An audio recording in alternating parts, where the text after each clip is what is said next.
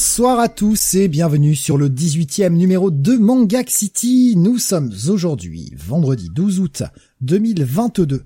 Et avec moi ce soir pour vous parler euh, des sorties manga euh, eh bien de ce dernier mois, euh, nous allons eh bien euh, avoir Monsieur Sam. Ma phrase a pas de sens, pardon. Bonsoir.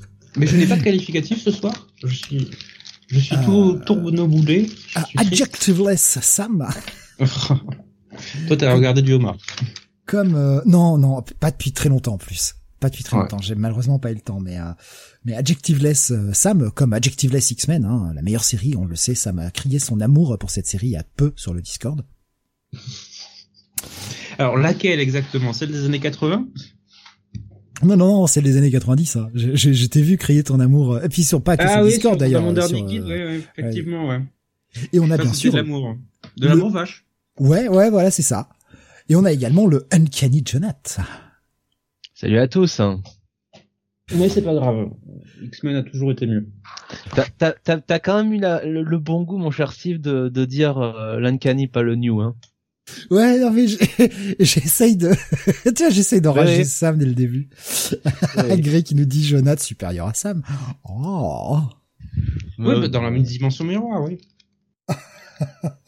Ce trash qui commence. Ah, bonsoir à tous. Hein. Désolé, on commence un petit peu en retard. Euh, c'est moi, hein. j'étais absolument pas prêt. Mais euh, on va rattraper tout ça. Euh, je va falloir que j'aille refaire la description du Manga City parce que j'ai oublié de faire la description sur YouTube. Et c'est aussi le review de sortie comics VO. Ça n'a rien à voir, donc je vais corriger ça euh, de, dans, dans, quelques minutes. Il y a pas le bon titre. Émission. Alors, je vais pas avoir grand chose à dire à ce moment-là. Non, mais il y a le bon titre, mais j'ai oublié de changer la description avant de lancer le, le, live. J'ai fait trop vite. Euh, donc le programme de ce soir, eh bien, on va revenir sur les sorties manga, euh, eh bien, de cet été. Un petit peu, on va faire qu'une seule émission cet été, puis on reviendra en septembre et euh, normalement, hein, comme avec une émission par mois, mais on va combiner un petit peu les grosses sorties depuis le mois, le, ce début du mois de juillet, avec bah pas mal de titres, hein, quand même. Il y a quelques nouveautés, il y a des suites de séries, il y a des fins de séries. Il y aura également. Oui, ça a été hein. dernier mois. Bah, franchement, très très chargée dans, dans tous les sens niveau manga, malgré les reports, parce qu'on s'est quand même pris, euh, comme euh, comme dans le monde des comics VF, pas mal de reports sur euh, pas mal de séries, notamment moi, l'une des séries dont on va parler qui est Blue Supreme, je crois qu'on a eu quelque chose comme trois mois de report, mais content que ce soit finalement sorti. Je ne parlerai pas de One One Fell Cub volume 3, qu'on a attendu quelque chose comme six mois. je ne parlerai pas de Phoenix, qui est enfin sorti, enfin. Non, c'était pas une blague parce que je l'ai. Voilà, je n'ai pas encore eu le temps de le lire, mais il est sorti cette semaine. Voilà, j'ai le tome dans, quasiment dans mes mains, il est dans la bibliothèque à attendre que je le lise. Mais c'est finalement sorti. Ouais, bon ça, c'est le problème. Hein. Je pense que d'ici, enfin jusqu'à la fin de l'année, on va encore en avoir beaucoup, hein, ce genre de truc. Presque, ouais. Je dirais même jusqu'à l'année prochaine en fait.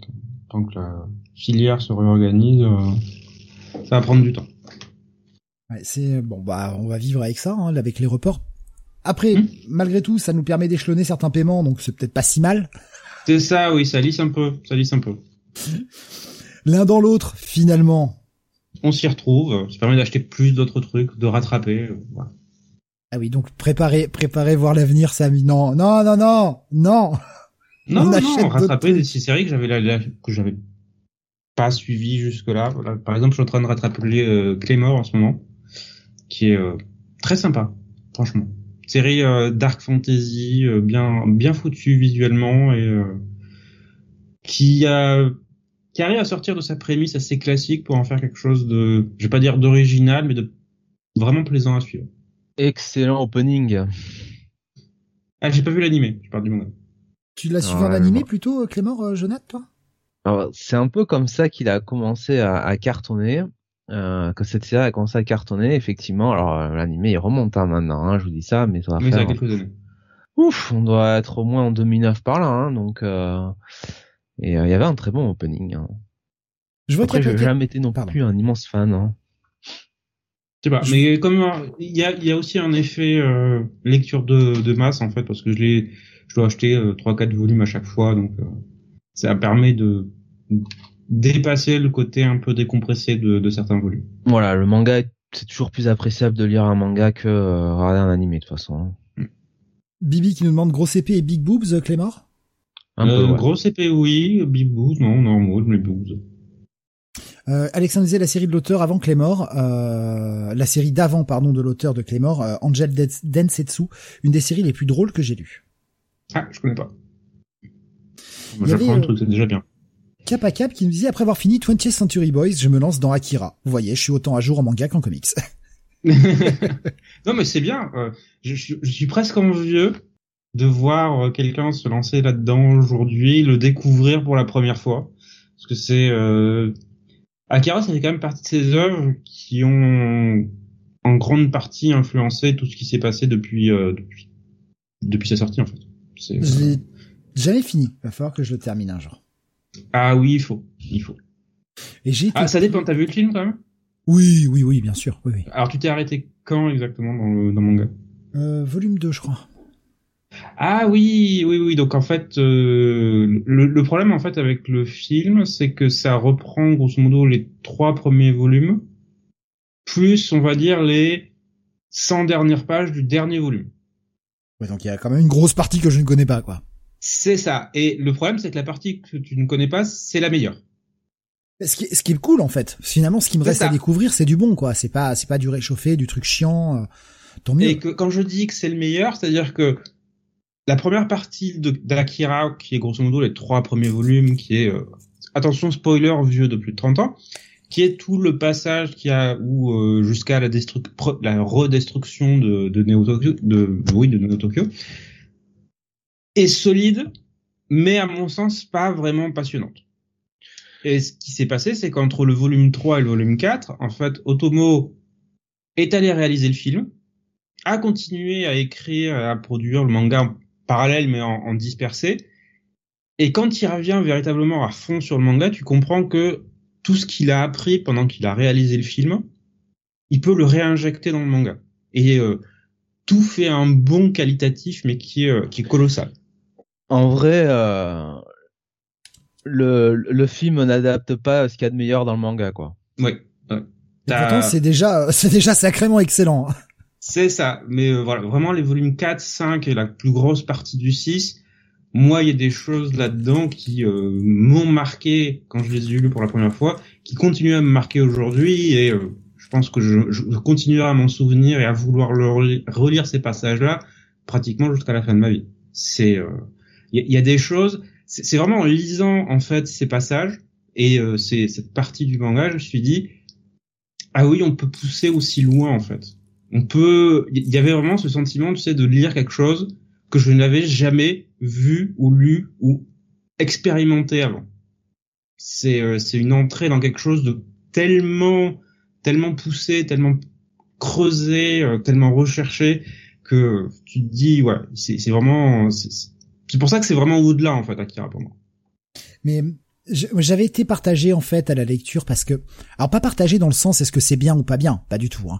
Euh, partagé dans le fait est-ce que je lis la version noir et blanc, est-ce que je lis la version couleur? Et essayé de faire un peu les deux en fait en essayant de pas forcément d'alterner, mais de, de lire la version noir et blanc, puis de voir la version couleur ensuite, euh, qui, qui a bah, ce, ce côté justement colorisé et une très belle colorisation d'ailleurs. Hein. Steve Olive.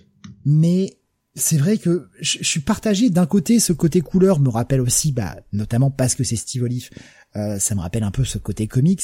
Et j'ai aussi Mhm. envie de découvrir le truc tel qu'il était publié originalement. Donc je suis assez partagé et du coup j'avance assez lentement parce que je vais lire, on va dire, l'équivalent d'un chapitre, euh, je vais, regarder la version couleur, etc. Donc ça me prend du temps. Là, bon, ça fait un petit moment que j'ai pas avancé dessus, hein, quand même. Mais c'est souvent ça le manga, c'est-à-dire que je commence euh, à donf un truc, je vais lire un ou deux volumes, après je le mets de côté parce que bah manque de temps, je suis obligé de faire autre chose, machin et Mhm. tout. Et puis bah en fait je laisse traîner pendant 4-5 mois avant d'y revenir et je me dis ah putain je sais Faut que plus je relise. faut que je recommence à zéro. Putain, quel gros con.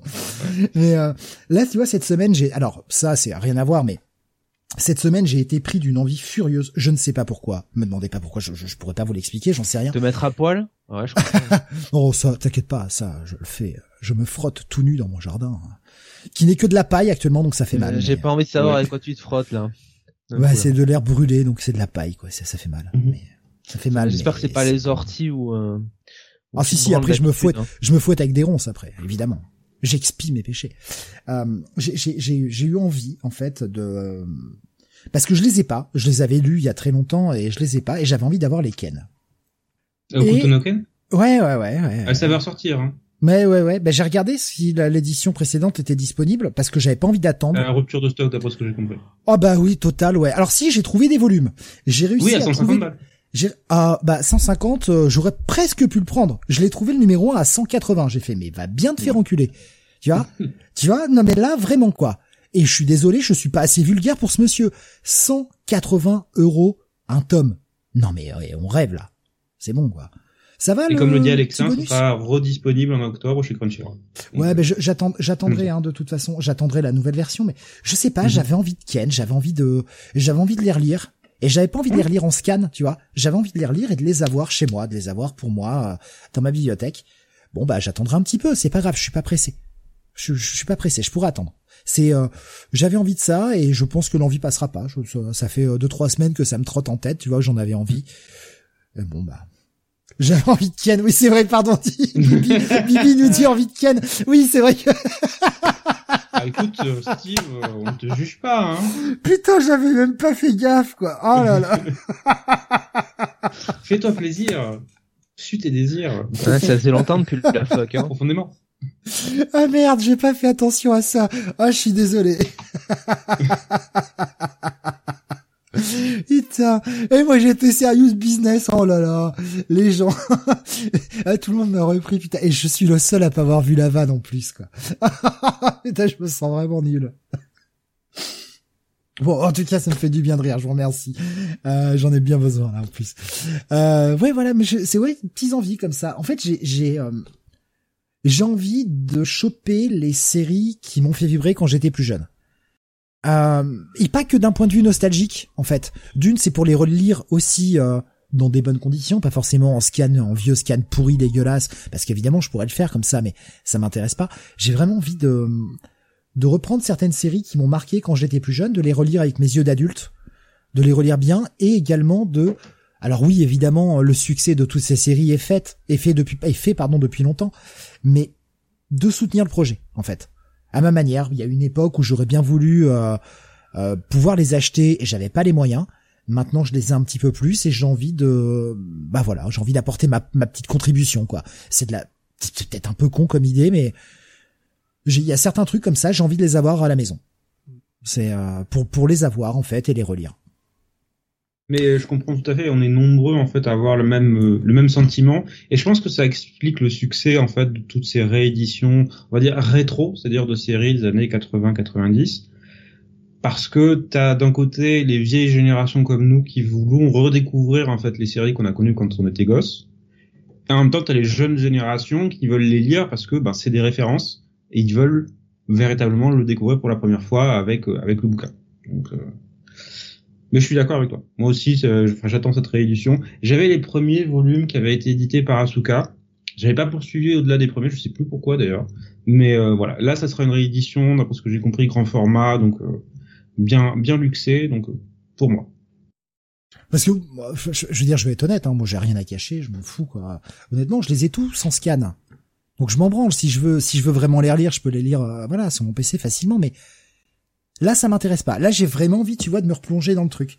Et après, il y a d'autres séries que dont vous conseillez et dont on parlera euh, évidemment euh, tout à l'heure, hein, notamment la série qui me fait le plus envie de celle dont vous parlez euh, régulièrement, c'est Space Brothers.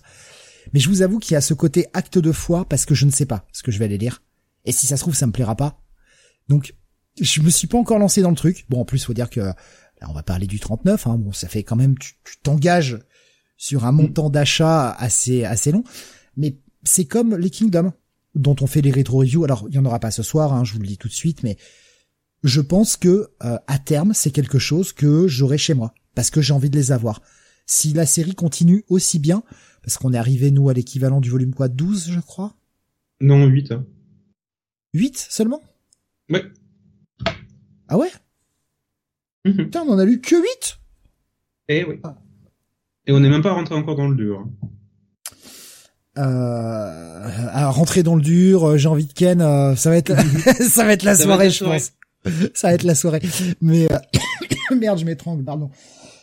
Pour moi, on entre- Excusez-moi. Kingdom, pour moi, on entre vraiment, vraiment dans le dur, c'est-à-dire, ce qui va être vraiment la série, ce qui la rend passionnante à partir de la première guerre avec Zao, qui est volume 11 à peu près. Pour moi, c'est le gros événement qui va marquer tout le reste de la série.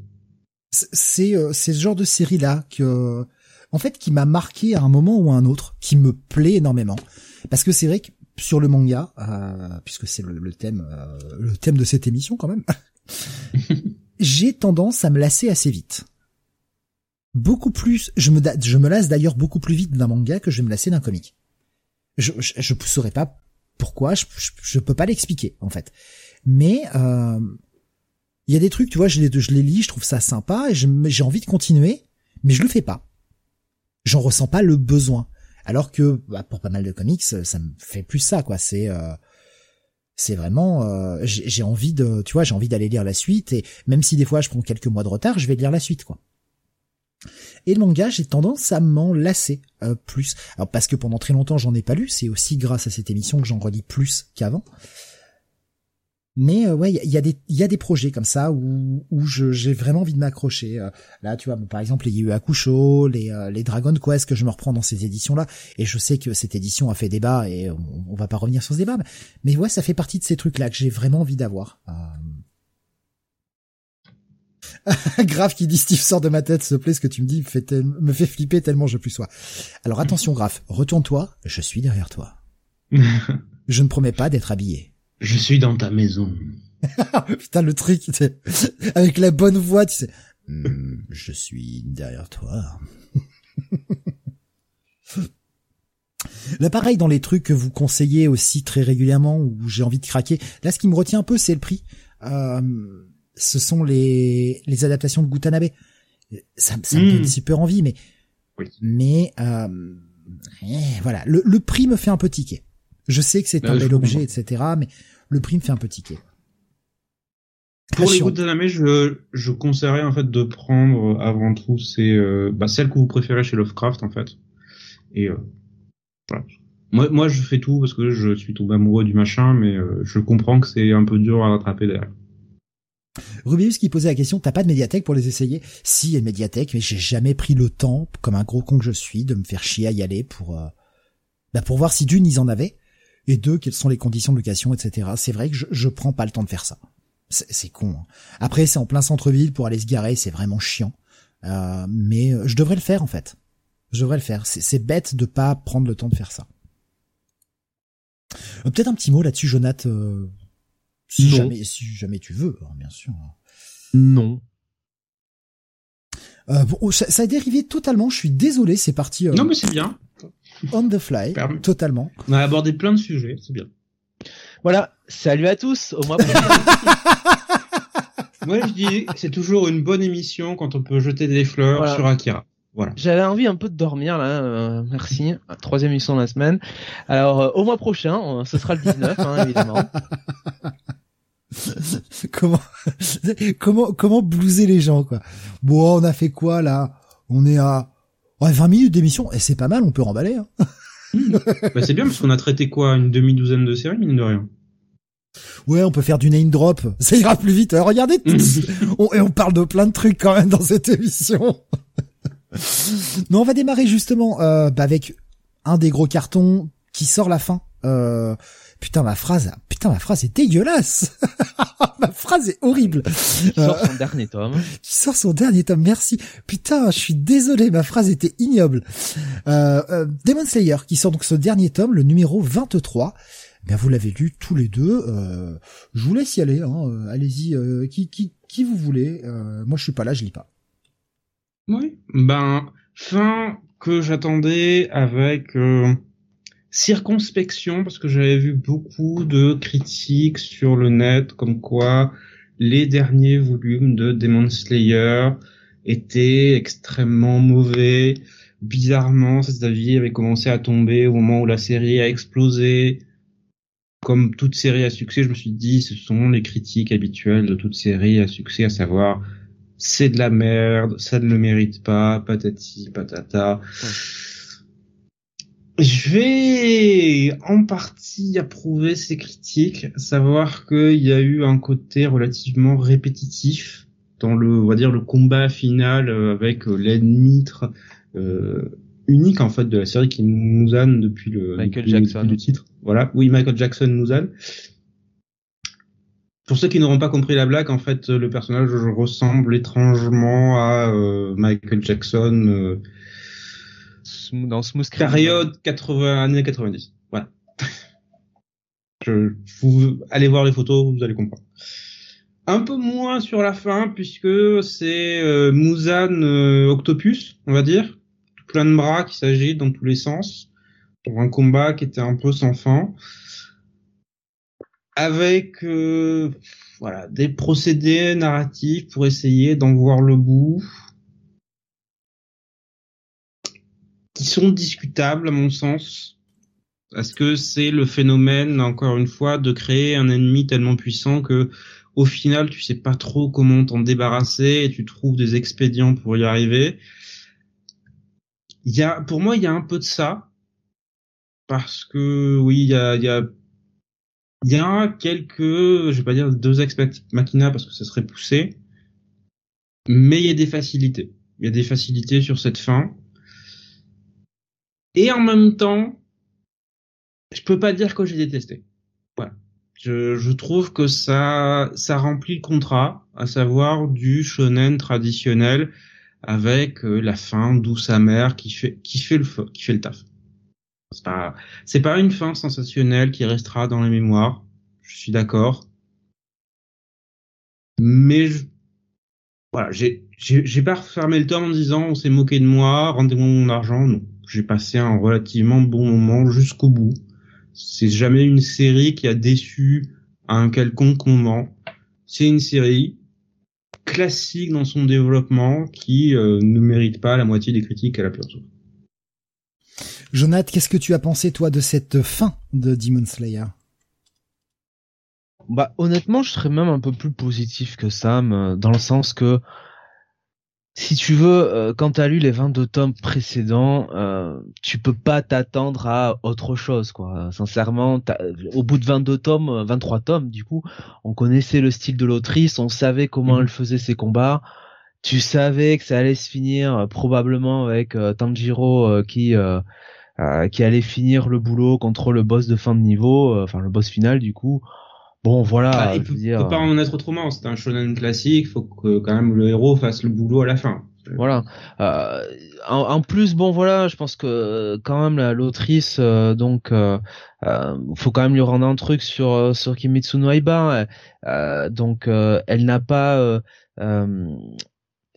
elle n'a pas enfoncé Tanjiro dans la gorge de ses euh, de ses lecteurs quoi. Ça n'a pas été le Tanjiro show euh, du début à la fin du manga. Le mhm. mec, il a quand même pris des branlés et des branlés et des branlés hein, sur le sur le manga et euh, du reste, il a fait plus impression par sa stratégie, son côté un peu oui, son côté un peu intelligent plus que vraiment sa force physique. Donc fallait bien qu'il ait un exploit final. C'est le cas dans ce tome-là. Moi, je trouve que c'est une fin de shonen euh, tout à fait correcte. Il n'y a pas, il euh, y a pas à crier au scandale. Enfin, je veux dire, on n'est pas là sur euh, la dernière guerre des ninjas de Naruto ou, enfin voilà, ou des trucs dans le genre. voulait pas finir et on découvrait un nouveau, nouveau patron chez les méchants toutes les dix pages. Moi, je trouve bien l'autrice, l'autrice, elle est d'une certaine manière honnête avec ses lecteurs. Euh, dès le début du manga, elle te, elle t'annonce qui euh, est l'antagoniste principal, euh, c'est le fil rouge et au final, bah voilà, c'est la course pour se retrouver face à lui et puis elle finit comme ça et voilà, l'histoire se finit. 23 tomes, je pense qu'il en fallait pas beaucoup plus. Hmm. voilà, c'est pas. T'es un petit peu triste de quitter les personnages même à la fin. Voilà, c'est pas. ceux qui survivent. De toute façon, Kimetsu no Yaiba, c'est pas, c'est pas le manga du siècle en tant que soi. En termes de qualité, on va trouver des dizaines et dizaines de mangas qui sont plus euh, plus riches, plus intéressants à lire. Mais pour ce que c'est, c'est-à-dire euh, un euh, un shonen pur et dur du weekly shonen jump, ça fait très bien le boulot, quoi. Voilà, mm. et ça se finit, ça se finit bien, quoi, sans truc over the top, du, enfin de grand n'importe quoi. Voilà. Au moins là-dessus, je trouve, sans dire qu'elle a fini sur un feu d'artifice, elle a su finir ça de manière correcte, quoi. Voilà. Alors, je, vais vous poser une question avant de prendre les, réactions sur le chat, hein, parce que ça réagit pas mal à cette fin. Euh, Est-ce que vous pensez, alors, Je sais que la réponse peut être oui, mais par rapport à ce qui est euh, à, à cette fin, est-ce que vous pensez qu'une suite pourrait être envisageable si elle veut revenir visiter son univers? Est-ce que c'est quand je dis envisageable, c'est genre facile à faire ou est-ce que ça demanderait quand même pas mal de travail d'écriture d'arriver à, à, à reprendre ça et à raconter quelque chose. Bah tu peux toujours de toute façon euh, faire des toujours faire des suites tu vois. Enfin, oui comme voilà dans les comics il y a toujours il y a toujours moyen c'est comme dans Saint Seiya. Pardon c'est oh c'était un troll facile ça est-ce qu'il y a besoin de, de raconter quelque chose d'autre sur euh, Kimitsu no Je crois pas. Et je crois pas en fait que l'autrice a tellement envie de, de continuer à écrire ça. Je pense qu'elle est, elle doit, elle, me semble être plus du genre de de Hajime Isayama euh, sur euh, euh, Shingeki no Kyojin. Il a, elle a écrit son truc et si elle revient, ce sera pour faire un autre manga quoi. Voilà, quelque chose d'autre quoi. Je la vois pas, euh, tu vois, je j'ai pas la sensation que c'est quelqu'un qui va s'accrocher à, euh, à son œuvre, quoi. je sais pas si une suite est vraiment possible, mais la série a eu pas mal de spin-off, mine de rien, de petites séries pour aller creuser un peu plus les, certains personnages marquants de, de la série. Je la vois bien aller euh, dessiner des one-shots sur tel ou tel personnage qu'elle voudrait creuser, en fait. Ça, oui, c'est possible. Oui, voilà, des one-shots, oui, mais euh, des, une suite, je non, je vois pas l'intérêt non plus. Creuser ou revisiter un peu l'univers au sein de One Shot, mais pas forcément une nouvelle série régulière. L'exemple, alors je sais qu'on n'est pas forcément sur le même euh, calibre, mais voilà l'exemple d'un, d'un Dragon Ball Super qu'on citait sur le chat, d'un Boruto, ah. ce genre de choses-là. Je, je parle pas de la qualité, je parle vraiment de de, mhm. de ce côté on continue la série. Euh... Ouais. Bah je sais pas parce que oui comme non non, c'était pour avoir sur vos le avis, principe de continuer. Voilà, je vais, je vais distinguer par rapport à la qualité sur le principe de continuer, il y a une espèce d'aspect générationnel dans ces deux séries qui me semble difficile en fait à amener ici. D'accord. Du fait justement que la série était construite autour de Muzan en fait en, tant qu'antagoniste.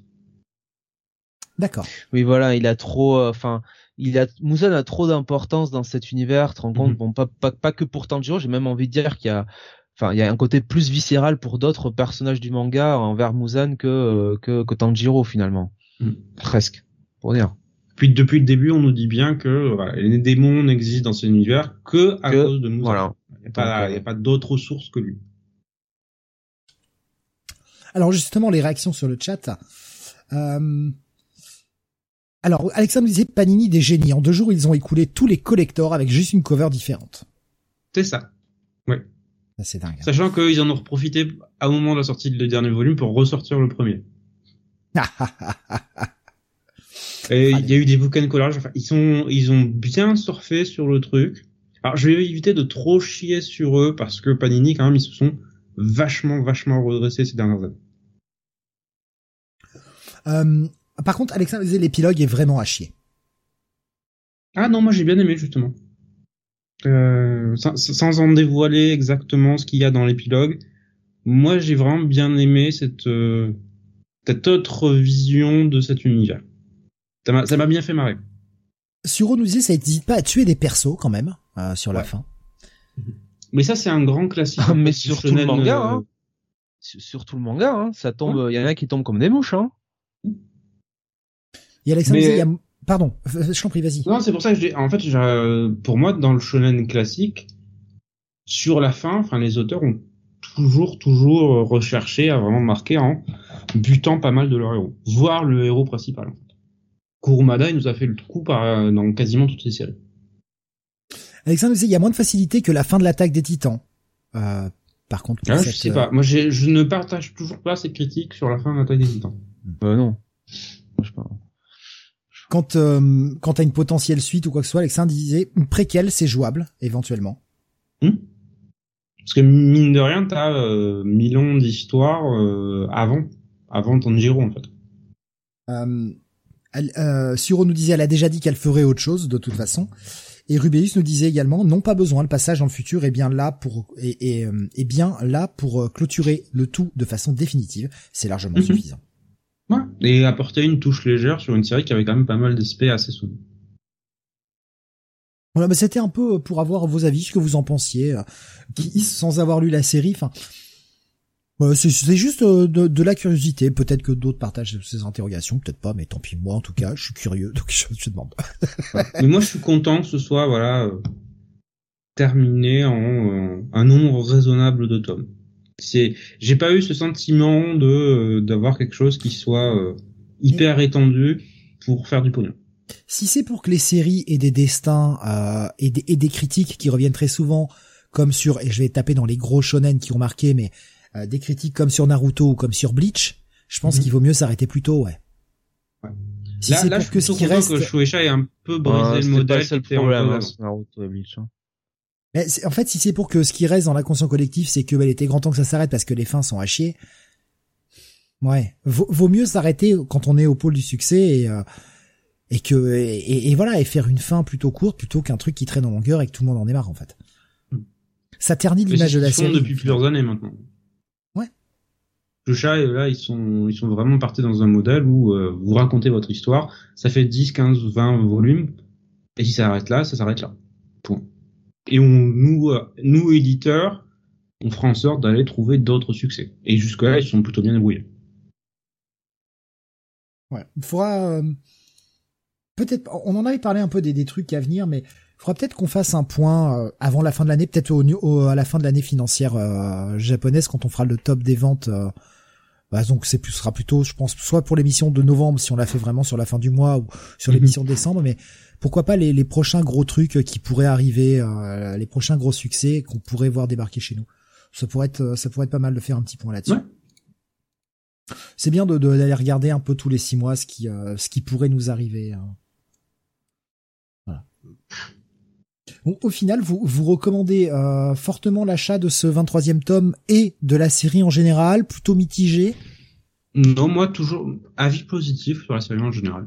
C'est un bon shonen efficace et comme je l'ai dit, franchement sur euh, aucun des volumes j'ai senti une baisse ou que je m'ennuyais ou que je passais un mauvais moment. C'était vraiment une lecture très agréable de bout en bout. Jonathan? Bah, le tome 23, ça dépendra évidemment si vous avez lu euh, le reste de la série. Après la série, c'est un bon shonen, ouais. Est-ce que c'est un indispensable? Objectivement, non. Je pense qu'il y a quand même, euh, quand on est lecteur manga, des choses mieux que ça, mieux que ça à lire. Euh, après, non, c'est c'est un bon shonen. C'est un bon shonen de toute façon. Toi aussi, t'as passé un moment en lisant? Bah, totalement. après l'anime, on y est encore dans 5 ans, nous disait Alex. C'est vrai qu'il y, y, a cet anime dont ça parlait qui apparemment et de, de, très bonne qualité et euh, sublime bien le manga. Donc, euh... ouais. bah, non, mais Ufotable peuvent prendre le temps qu'il faut pour arriver au bout. Moi, ça ne me gêne pas. Voilà, le résultat final est tellement bon que ça, peu importe le temps d'attente. Eh bien, on va passer à un autre titre. On va parler d'une nouveauté après une fin, euh, c'est histoire d'alterner comme ça. Euh, un titre que Jonathan a lu, un titre de chez Noévé Graphics, hein, euh, qui ah. Scum's Wish. Rien qu'avec ce titre, Jonathan. Ah, putain. Parle-nous de ce truc. Le, titre et la cover, ça m'envoie pas des images de rêve. Non, non, moi quand j'ai vu le pitch, je me suis dit non, c'est pas pour moi. Non. Oh bah si vous aimez des mangas avec des connards, c'est parfait. Voilà. Donc Scum Wish, qu'est-ce que ça raconte? Bon déjà, hein, je vais quand même faire l'honneur de dire hein, qui est euh, l'auteur de ce carnage ou l'autrice de ce carnage. Euh, donc, Scumwish sépare cette chère Mango Yoko Yari, euh, qui est quand même euh, plus connue pour euh, bah, pour Oshinoko. oui, qui est sur le dessin. Voilà, sur le dessin, hein, évidemment. Mais sauf que là, sauf que là, alors je sais plus si c'est il ou elle. C'est il, exactement. C'est il, ouais. Bon. Bah là, il fait le scénario aussi. Bah, il devrait pas. Euh, donc en gros, euh, bah, c'est peut-être pour ça qu'il a arrêté euh, pour s'associer ouais. à l'auteur de Kaguya-sama, ouais. Parce que c'est l'auteur de Kaguya-sama est un très très bon scénariste. Ah oui. Il a il a une F1 là par contre, hein, par, de, de s'accrocher à la remorque de AK. Hein, donc euh, il a, il a été très bon, ouais. Euh, donc bon, alors ça nous raconte quoi? Ça nous raconte l'histoire euh, de euh, deux deux personnages détestables. De, de, totalement détestables. Hein. Euh, Mugi euh, et euh, sa petite amie, donc Anabi, qui ont 17 ans et qui apparemment forment un couple. c'est un peu le, beau couple du lycée. Hein. hein voilà, tu ils sont, tout le monde les regarde, tout le monde est envieux, tout ça, c'est formidable. Moi, je trouve surtout que c'est des ringards, mais c'est pas grave.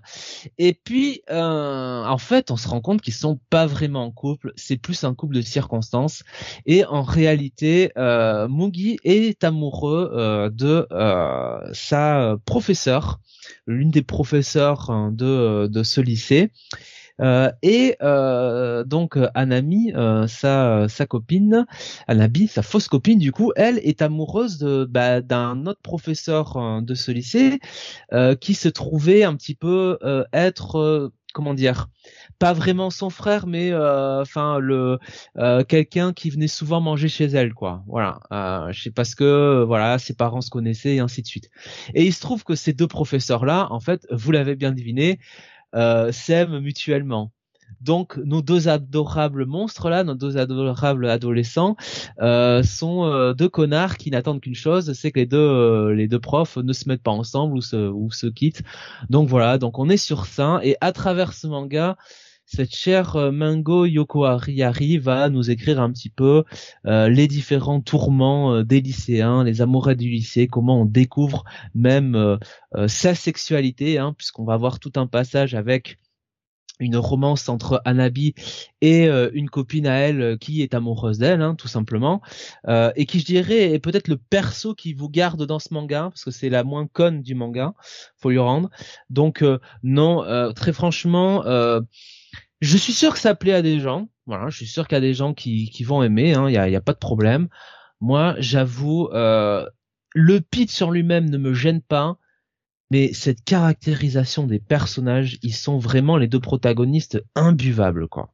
Imbuvables. Et on n'a pas, on n'a pas hein. franchement envie de, de, de, ah oui, bah, écoute, euh, voilà, bah, c'est volontairement raté, du coup. Donc, euh, voilà. Euh, donc, ah bah, tout ça tu pour. peux avoir des séries où les protagonistes ne sont pas, sont pas appréciables ah à aucun niveau. J'entends bien. Le parcours mais qui est intéressant. Ensuite, ça dépend si on veut s'investir dans ces personnages-là ou pas. Moi, je sais que en général, j'ai un peu de mal. Je suis comme toi. Enfin bref, voilà, euh, je je vous dis euh, comment dire, euh, je vous conseille de ne pas ne pas perdre votre temps là-dessus, hein, très sincèrement. Donc le coup de cœur du mois. ça faisait pas partie des sorties de Noévé qui était à 4, 4 euros, c'est ça? Moi, je sais pas, je l'aurais mis à 2 euros plutôt. Qu'on te donne pour l'acheter. Franchement, je l'aurais offert en cadeau avec Rent a Girlfriend. Ah, c'est sale, c'est sale ce Ah, c'est moche, monsieur. C'est pas beau, ce que ça, quand même. Hein. Euh, alors je regarde un peu les, les réactions hein, sur le chat. Euh... Ça a duré 8 tomes hein, quand même apparemment. Donc c'est un. Alexandre dit euh, du Netto Taré. Il y a eu un animé, il me semble aussi dessus. J'ai pas compris ce que tu as dit, Sam, excuse-moi. Je crois qu'il y a eu un animé hein, dessus. Aïe, allez, con. Oh. Comme ça que j'en ai entendu parler, moi. Euh, Alexandre nous disait du Netto Taré, c'est euh, Rental Girlfriend sous acide. Rent, Rent Girlfriend, pardon, sous acide. Euh, Rubius, en le cover, a juste dit Nope. Ce qui m'a fait beaucoup rire. Franchement, je vais dire, ça me, ça m'enthousiasme quand même plus que, que Rent Girlfriend. Ah, excuse-moi, comme j'ai toussé en même temps, j'ai coupé mon micro et j'ai du coup ça, m'a un peu bouché les oreilles. Ça, ça, m'enthousiasme plus que. Ah ouais, d'accord, ok. J'étais pas sûr d'avoir bien compris. Que... Ça m'enthousiasme plus que Rent a Girlfriend parce que vraiment Rent a Girlfriend c'est. Euh... Ça fait de la merde. Voilà, c'est bien résumé. euh, alors Graf nous disait c'est un manga sur Macron, Bibi nous disait The Macron's Life. euh, Nico Chris nous disait j'ai lu Comes Wish, je suis trop Comic City. Voilà, très très bien, très très bien. Euh... Pardon. Je crois qu'on peut passer au titre suivant en fait. Hein. Ouais, donc ouais, tu recommandes pas, hein. Non. On va se tourner vers toi, Sam, avec une série que tu aimes énormément, un, titre de chez Kiuna. Euh, c'est le volume 9 qui sort, le carnet de l'apothicaire. Oui, le temps que je me saisisse de mon volume. Ne t'inquiète pas, mon image ne voulait pas se lancer. Je, je la partage également sur Discord. des aventures de Mao. Euh, non pas le leader politique et sanguinaire et tyran des années euh, ouais, c'est sûr qui n'aura qui n'aura fait que tuer quelques dizaines de millions de Chinois. Non non, Mao Mao, jeune apothicaire issu des quartiers populaires et pour ne pas dire des euh, quartiers pas les mêmes bouquins d'histoire. Hein. Des plaisirs de la Chine antique enlevé et qui intègre les quartiers impériaux où elle va être une servante pour les courtisane locale et va se retrouver bien malgré elle mêlée aux intrigues de cour et notamment aux intrigues entre courtisanes et possiblement à un complot.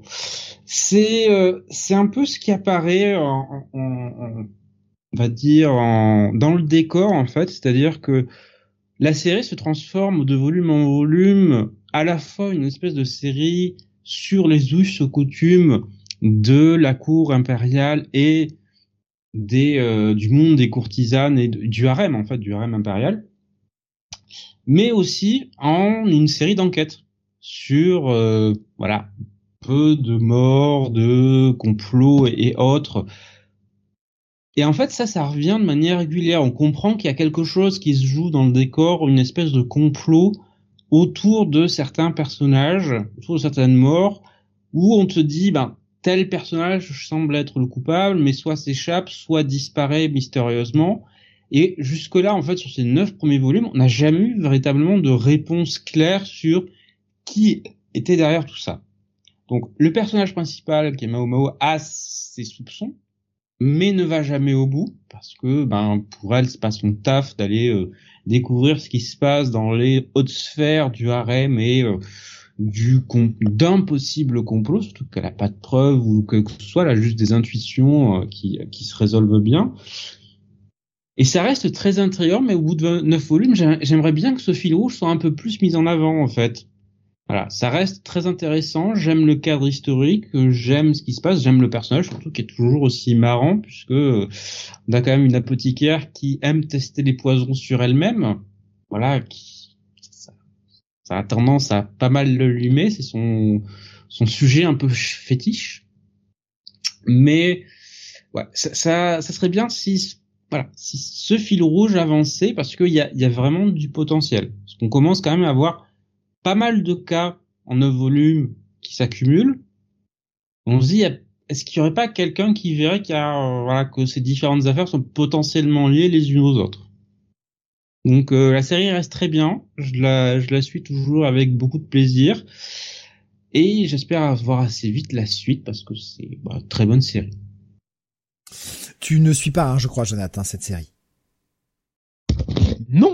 Non, D'accord. Non, non, non, je, je, je savais pas si c'est, je, je me rappelais plus si c'est que tu avais commencé et que tu avais pris du retard peut-être ou si c'est que tu ne la suivais pas du tout. C'était vraiment histoire de, de, de, me rafraîchir la mémoire.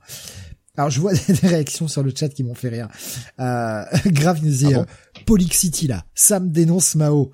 Euh, il y avait Bibi qui nous disait Mao, fil rouge, vachement engagé le podcast. bah écoute, d'après ce que j'ai compris, Mao avait quand même euh, quasiment un pseudo RM derrière lui. Il aimait les femmes, voilà. Est-ce que les femmes l'aimaient, c'est un autre sujet. Ouais, voilà. Il y avait Graf qui nous disait une enquêtrice qui n'est même pas à la hauteur de Derrick, donc lui va toujours au bout, même s'il faut que les coupables se dénoncent.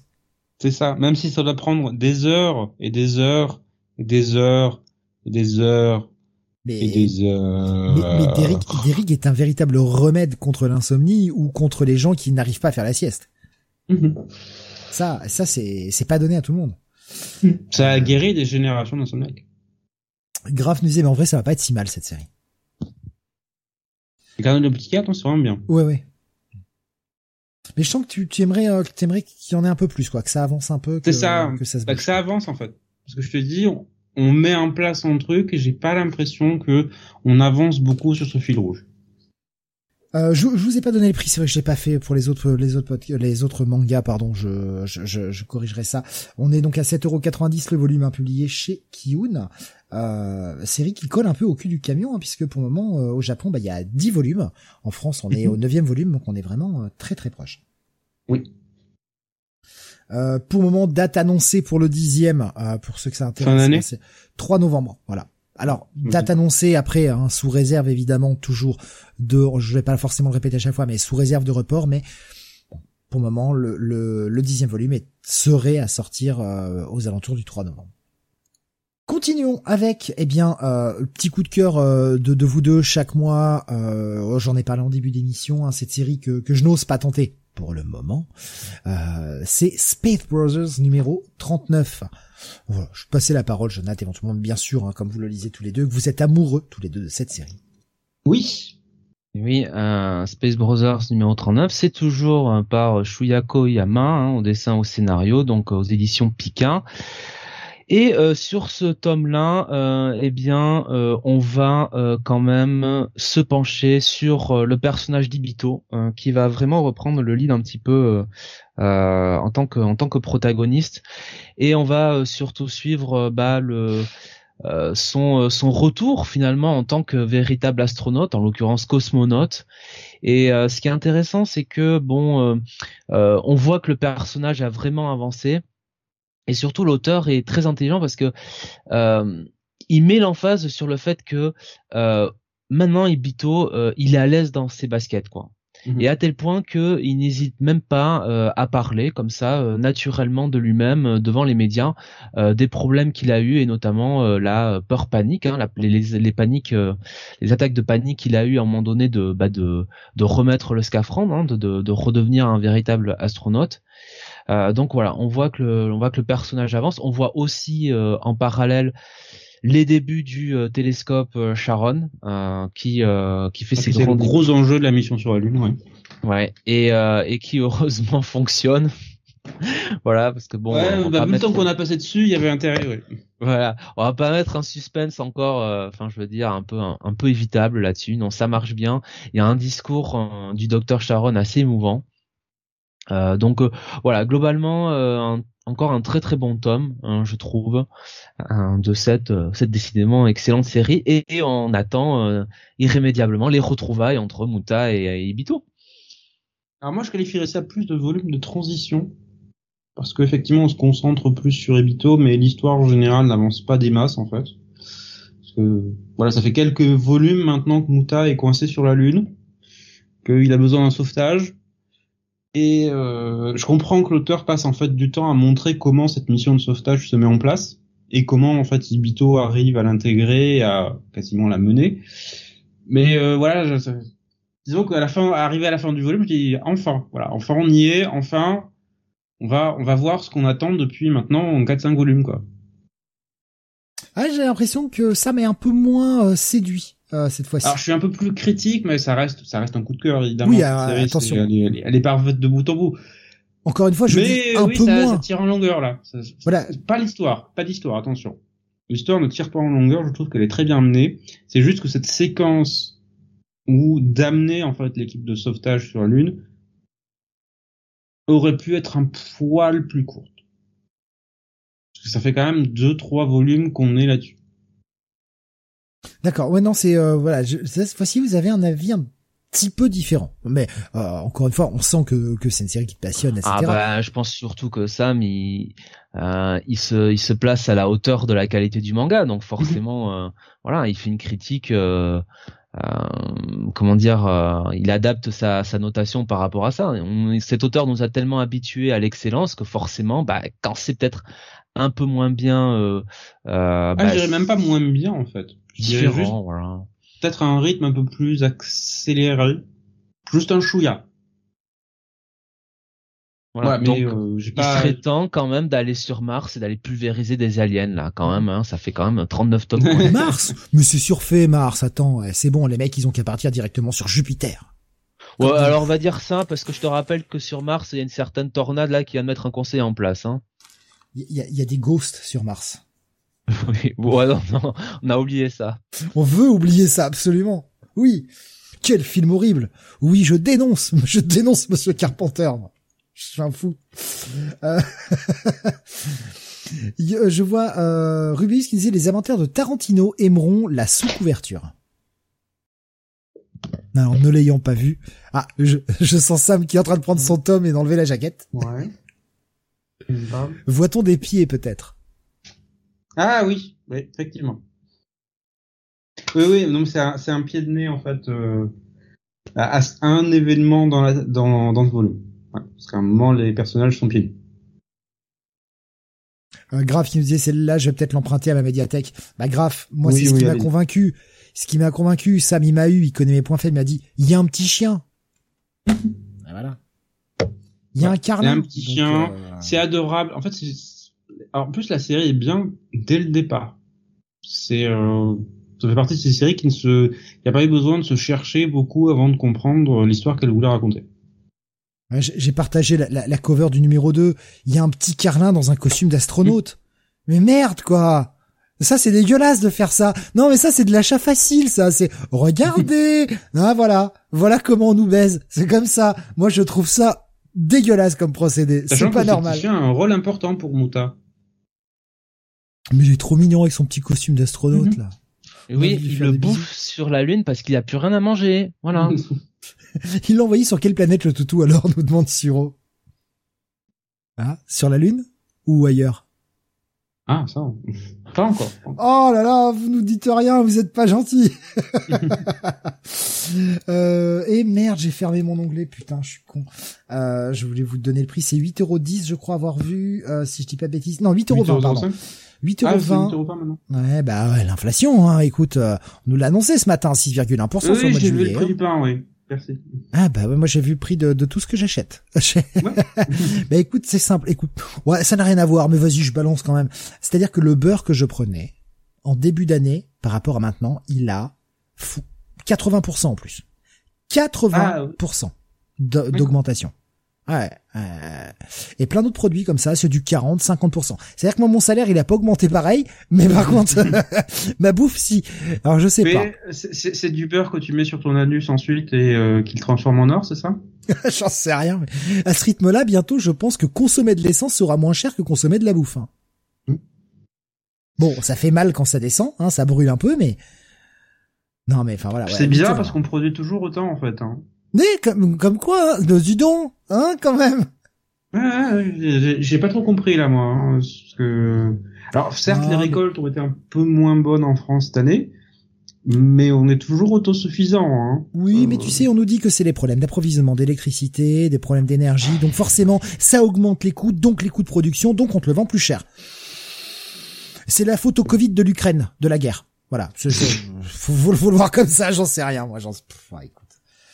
Hein, euh, donc ouais, 8,20€ pour euh, ce Space Brothers, euh, donc sorti le 13 juillet, je l'ai pas précisé tout à l'heure, et le volume suivant est normalement annoncé pour le 21 septembre, donc il reste pas si longtemps que ça à attendre hein, pour euh, lire le prochain tome. Oui, parce que le volume 39 avait été retardé. Euh, alors, je- vois que. Euh... Alors le. Non, non, non, non, rien, rien. Oubliez, ouais, j'allais dire une énorme bêtise. Euh, j'avais juste pas regardé la date de sortie, donc j'allais dire une bêtise. Donc je me, je, je me cancel tout de suite. Voilà, cancel ma bêtise. Elle reste, elle reste à la maison. Hein, ça suffit, va sous le tapis. Euh, continuons avec, eh bien, un- une nouveauté. Euh, Sam, tu vas nous parler d'un titre, enfin une nouveauté, en tout cas une réédition, j'ai l'impression. J'ai l'impression que c'est déjà sorti.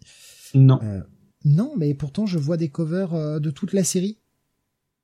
Euh, oui, parce que la série est relativement avancée au Japon, mais c'est véritablement la première fois qu'elle est éditée en France. Alors j'ai peut-être pas fait attention que ah ouais j'ai pas fait attention que le reste des covers étaient euh, des covers japonaises en fait. Mm. Comme c'est écrit The Five Star Stories sans sans idéogramme, c'est vrai que je- je- j'avais l'impression que c'était une réimpression. Nous allons parler de Five Star Stories euh, sorti chez Delcourt. Noévé Non, c'est Graphics. Noévé Graphics. Noévé Graphics, pardon, de- je- désolé. Dis-toi, nouvelle série égale nouvelle graphique.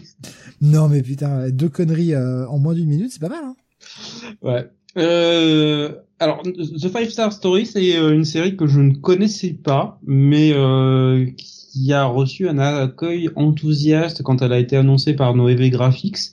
Parce que pas mal de ben, d'auditeurs, notamment sur euh, sur le Discord, nous disaient euh, mais si, mais si, euh, grosse série de SF extrêmement connue au Japon, référence du genre. Et euh, je,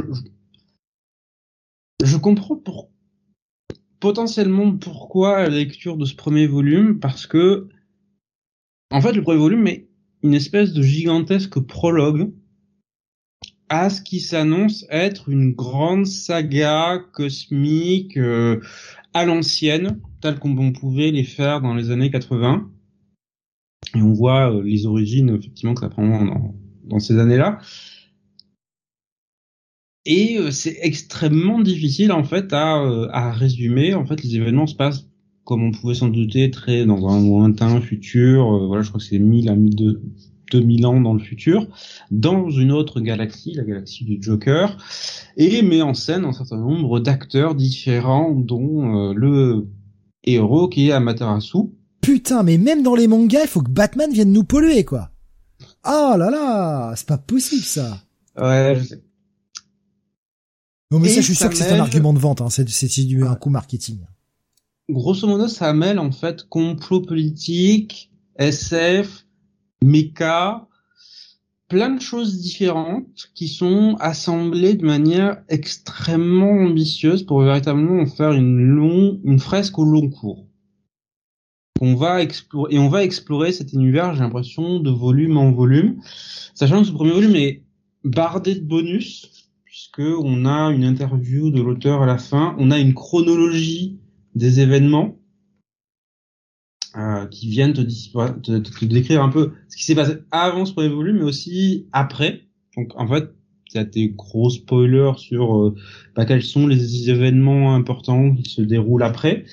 Et tu as des, euh, des dictionnaires, des présentations des euh, tout plein de choses pour présenter l'univers et t'apporter des réponses supplémentaires et un peu plus de contexte. Parce que quand tu lis ce premier volume, c'est pas sûr de trop comprendre en fait, parce qu'on parle de mécas particuliers qui sont commandés par des intelligences artificielles qui ont l'apparence de jeunes filles et une espèce de voilà, euh, ça tourne autour d'un jeune homme androgyne particulièrement beau qui euh, est un constructeur de mécas apparemment et qui va essayer d'aller découvrir, d'aller sauver une de ces intelligences artificielles d'un euh, méchant noble particulièrement corrompu qui veut se la garder pour lui et en abuser. C'est un peu nébuleux, voilà, dans ce premier volume, en disant, ok, mais où ça va en fait Et tous ces bonus te disent, voilà ce qui arrive. C'est vraiment uniquement le tout, tout, tout début de quelque chose de bien plus vaste. On va, explorer cette galaxie, on va explorer ces conflits, on va explorer ces personnages, et il y aura un point d'arrivée clairement défini. Donc, pour l'instant, je vais réserver mon avis en fait sur ce premier volume, parce que comme je dis, ce n'est qu'un prologue. C'est comme lire un, livre et essayer de donner un avis sur l'ensemble du livre en ayant juste lu le, ben, l'introduction. C'est compliqué à faire. Mais ça t'a assez intéressé quand, en tout cas, pour aller continuer. Oui, oui. L'univers est extrêmement riche, très très très dense. On voit que ça a été euh, pensé, réfléchi dans les moindres détails pour essayer de créer quelque chose de véritablement cohérent et qui fonctionne dans son ensemble. Donc, c'est le genre d'univers qui m'attire moi personnellement. Euh, donc euh, oui, oui, j'irai voir, j'irai voir très clairement la suite. Il y avait Alexin qui nous disait, euh, il y a le film de 82 euh, dispo chez Dybex ou ailleurs, qui adapte le premier arc. Euh, mm. L'édition manga est, chère mais magnifique.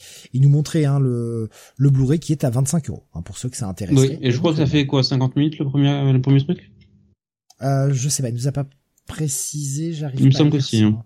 J'arrive pas à lire hein, sur le sur le, le, petit truc qu'il nous a partagé. Voilà, en plus une édition combo Blu-ray DVD hein, pour ceux qui, euh, qui voudraient les. Oui, bah c'est ça fait pas un tiers plus cher. Euh, alors Grave qui demandait justement à Alexin s'il recommandait la série. Nico Chris qui pose une petite question qui nous demande est-ce que c'est un petit côté vision d'Escaflon ou pas du coup? Non, non. Escaflon était dans un univers héroïque fantasy avec ben, avec des mechas, mais c'était quand même un héroïque fantasy. Là, c'est clairement de la SF pure en fait, vraiment euh, à, fond les balles. Bah, c'est plus Gundam quoi. Ouais. Ouais. Il y a un petit côté Gundam. Donc quoi, tu vas, tu vas quand même recommander au moins la lecture, peut-être pour tester. Oui, oui. Ouais, je dirais au moins les premiers volumes, quoi. Pour faire une idée. Si... Le premier volume pour voir si l'univers vous tente, ce qui est mon cas. et les premiers volumes si vous accrochez véritablement à l'histoire. Il y a, je, je, comprends en fait pourquoi ça dure depuis aussi longtemps et pourquoi c'est aussi révéré. On parlera tout à l'heure de, de premier volume qui donne un, un semblant de direction sur une série. Je, je réserve mon avis pour tout à l'heure. vous imaginez de quelle série je parle, hein, la seule que j'ai lue, euh, que je vous suis actuellement sur le chat. Mais on, on, en parlera tout à l'heure. Euh... Samurai Doggy. oh, Samurai Doggy, très bien, ça, très, très, très Alors je vois Rubens qui cite les héros de la galaxie avec des mechas. C'est trop tôt pour le dire parce que les héros de la galaxie, pour moi, c'est euh, à la fois une exploration thématique, comme je l'ai dit, d'une idée qui est qu'est-ce qui est, qu'est-ce qui vaut mieux en fait comme système idéologique, à savoir un dictateur éclairé ou une démocratie corrompue? Et euh, d'ailleurs, si vous avez suivi la troisième saison qui a été diffusée euh, il, y a, il y a pas longtemps, ça va très très loin dans cette idée que j'aime beaucoup parce que tu te rends compte que c'est euh, que rien n'est parfait et avec derrière cette, cette opposition idéologique l'opposition de deux stratèges de génie qui commandent chacun plus ou moins leurs armées alors que là j'ai pas l'impression qu'on ait ça dans dans Five Star Story. On est bien d'accord que euh, les héros de la galaxie c'est le même auteur que les Chroniques des Sept Cités. Oui. Ouais.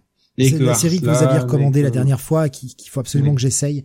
Euh, mhm. Et justement, on, reviendra sur ce que tu disais, le côté dictateur éclairé, tout ça. Euh, qu'est-ce qui vaut mieux? On, en reparlera alors de de la, bah justement de la chronique des chroniques des mhm. Sept Cités. Désolé pour cette cette répétition. J'ai pas mal de choses à dire sur ce volume 2. Et je ne dévoile pas si c'est du positif ou du négatif. Ah, attention. Je, je reste. Euh, eh bien, on va continuer. Alors, euh, un à lire, j'ai l'impression, Sam. Hein. Oui, un à lire pour moi. Ça, ça a l'air intéressant. Travail d'édition à nouveau de Noé Graphiques, c'est magnifique. Franchement, ils se sont bien, bien, bien défoncés sur le travail d'édition. C'est du grand format, alors c'est plus cher. Ouais, on est à 18,90 le tome cette fois-ci. C'est ça. Mais c'est grand format manga, comme je disais, c'est bardé de bonus très belle couverture, donc euh, il se voilà, c'est le, prix pour moi est justifié parce qu'il y a le il y a le taf derrière.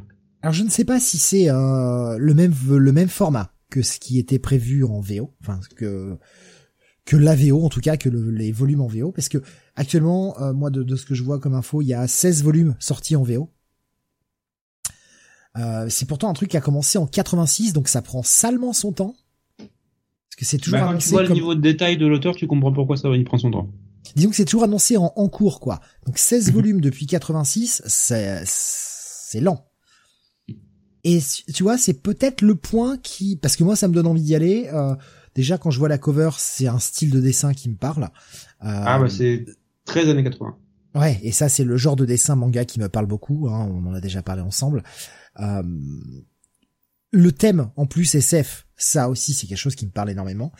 Maintenant, ce qui me, là, tu vois, ce qui me freine au-delà du prix, euh, clairement parce que bah, 20 balles pour un tome, c'est faut quand même euh, voilà, c'est quand même cher. Mais c'est surtout que Enfin, si Noévé Graphics sort les... Alors, on sait, Noévé Graphics, ça, on connaît le problème de est-ce qu'ils sortent les tomes 1, est-ce qu'ils sortiront les tomes 2 un jour. Mais, euh... quel va être l'avenir de la série, quoi? Si la série euh, est hyper lente au Japon, et depuis 86, il y a que 16 volumes, combien de temps il va falloir attendre pour avoir la fin, tu vois? Et moi, c'est un truc qui m'inquiète un peu, quoi. Je j'ai pas forcément envie de me lancer dans une série qui ne sera pas conclue à un moment ou à un autre. Mais c'est pour ça que je pense que l'auteur a fait cette chronologie justement des événements pour euh, montrer que un, il a il a un plan clair dans sa tête de qu'est-ce qui va se passer dans la série et quel est le point d'arrivée. Le, il y a, y a Alex hein, qui nous partage d'ailleurs un petit truc sur Twitter, un, petit message hein, de Mamoru Nagano qui est euh, bah, le mangaka hein, de, de Five Star Stories, qui a un petit message euh, relayé donc par le Twitter de Five, de Noé Graphics, pardon. Si jamais, euh, voilà. Il dit que c'est la plus belle édition au monde. L'auteur avait déjà fait des éloges, euh, de, pardon, avait fait de longues pauses. Excusez-moi, je lis mal. mais là, il est plus régulier depuis quelques temps. Ah, bah tant mieux, tant mieux, tant mieux.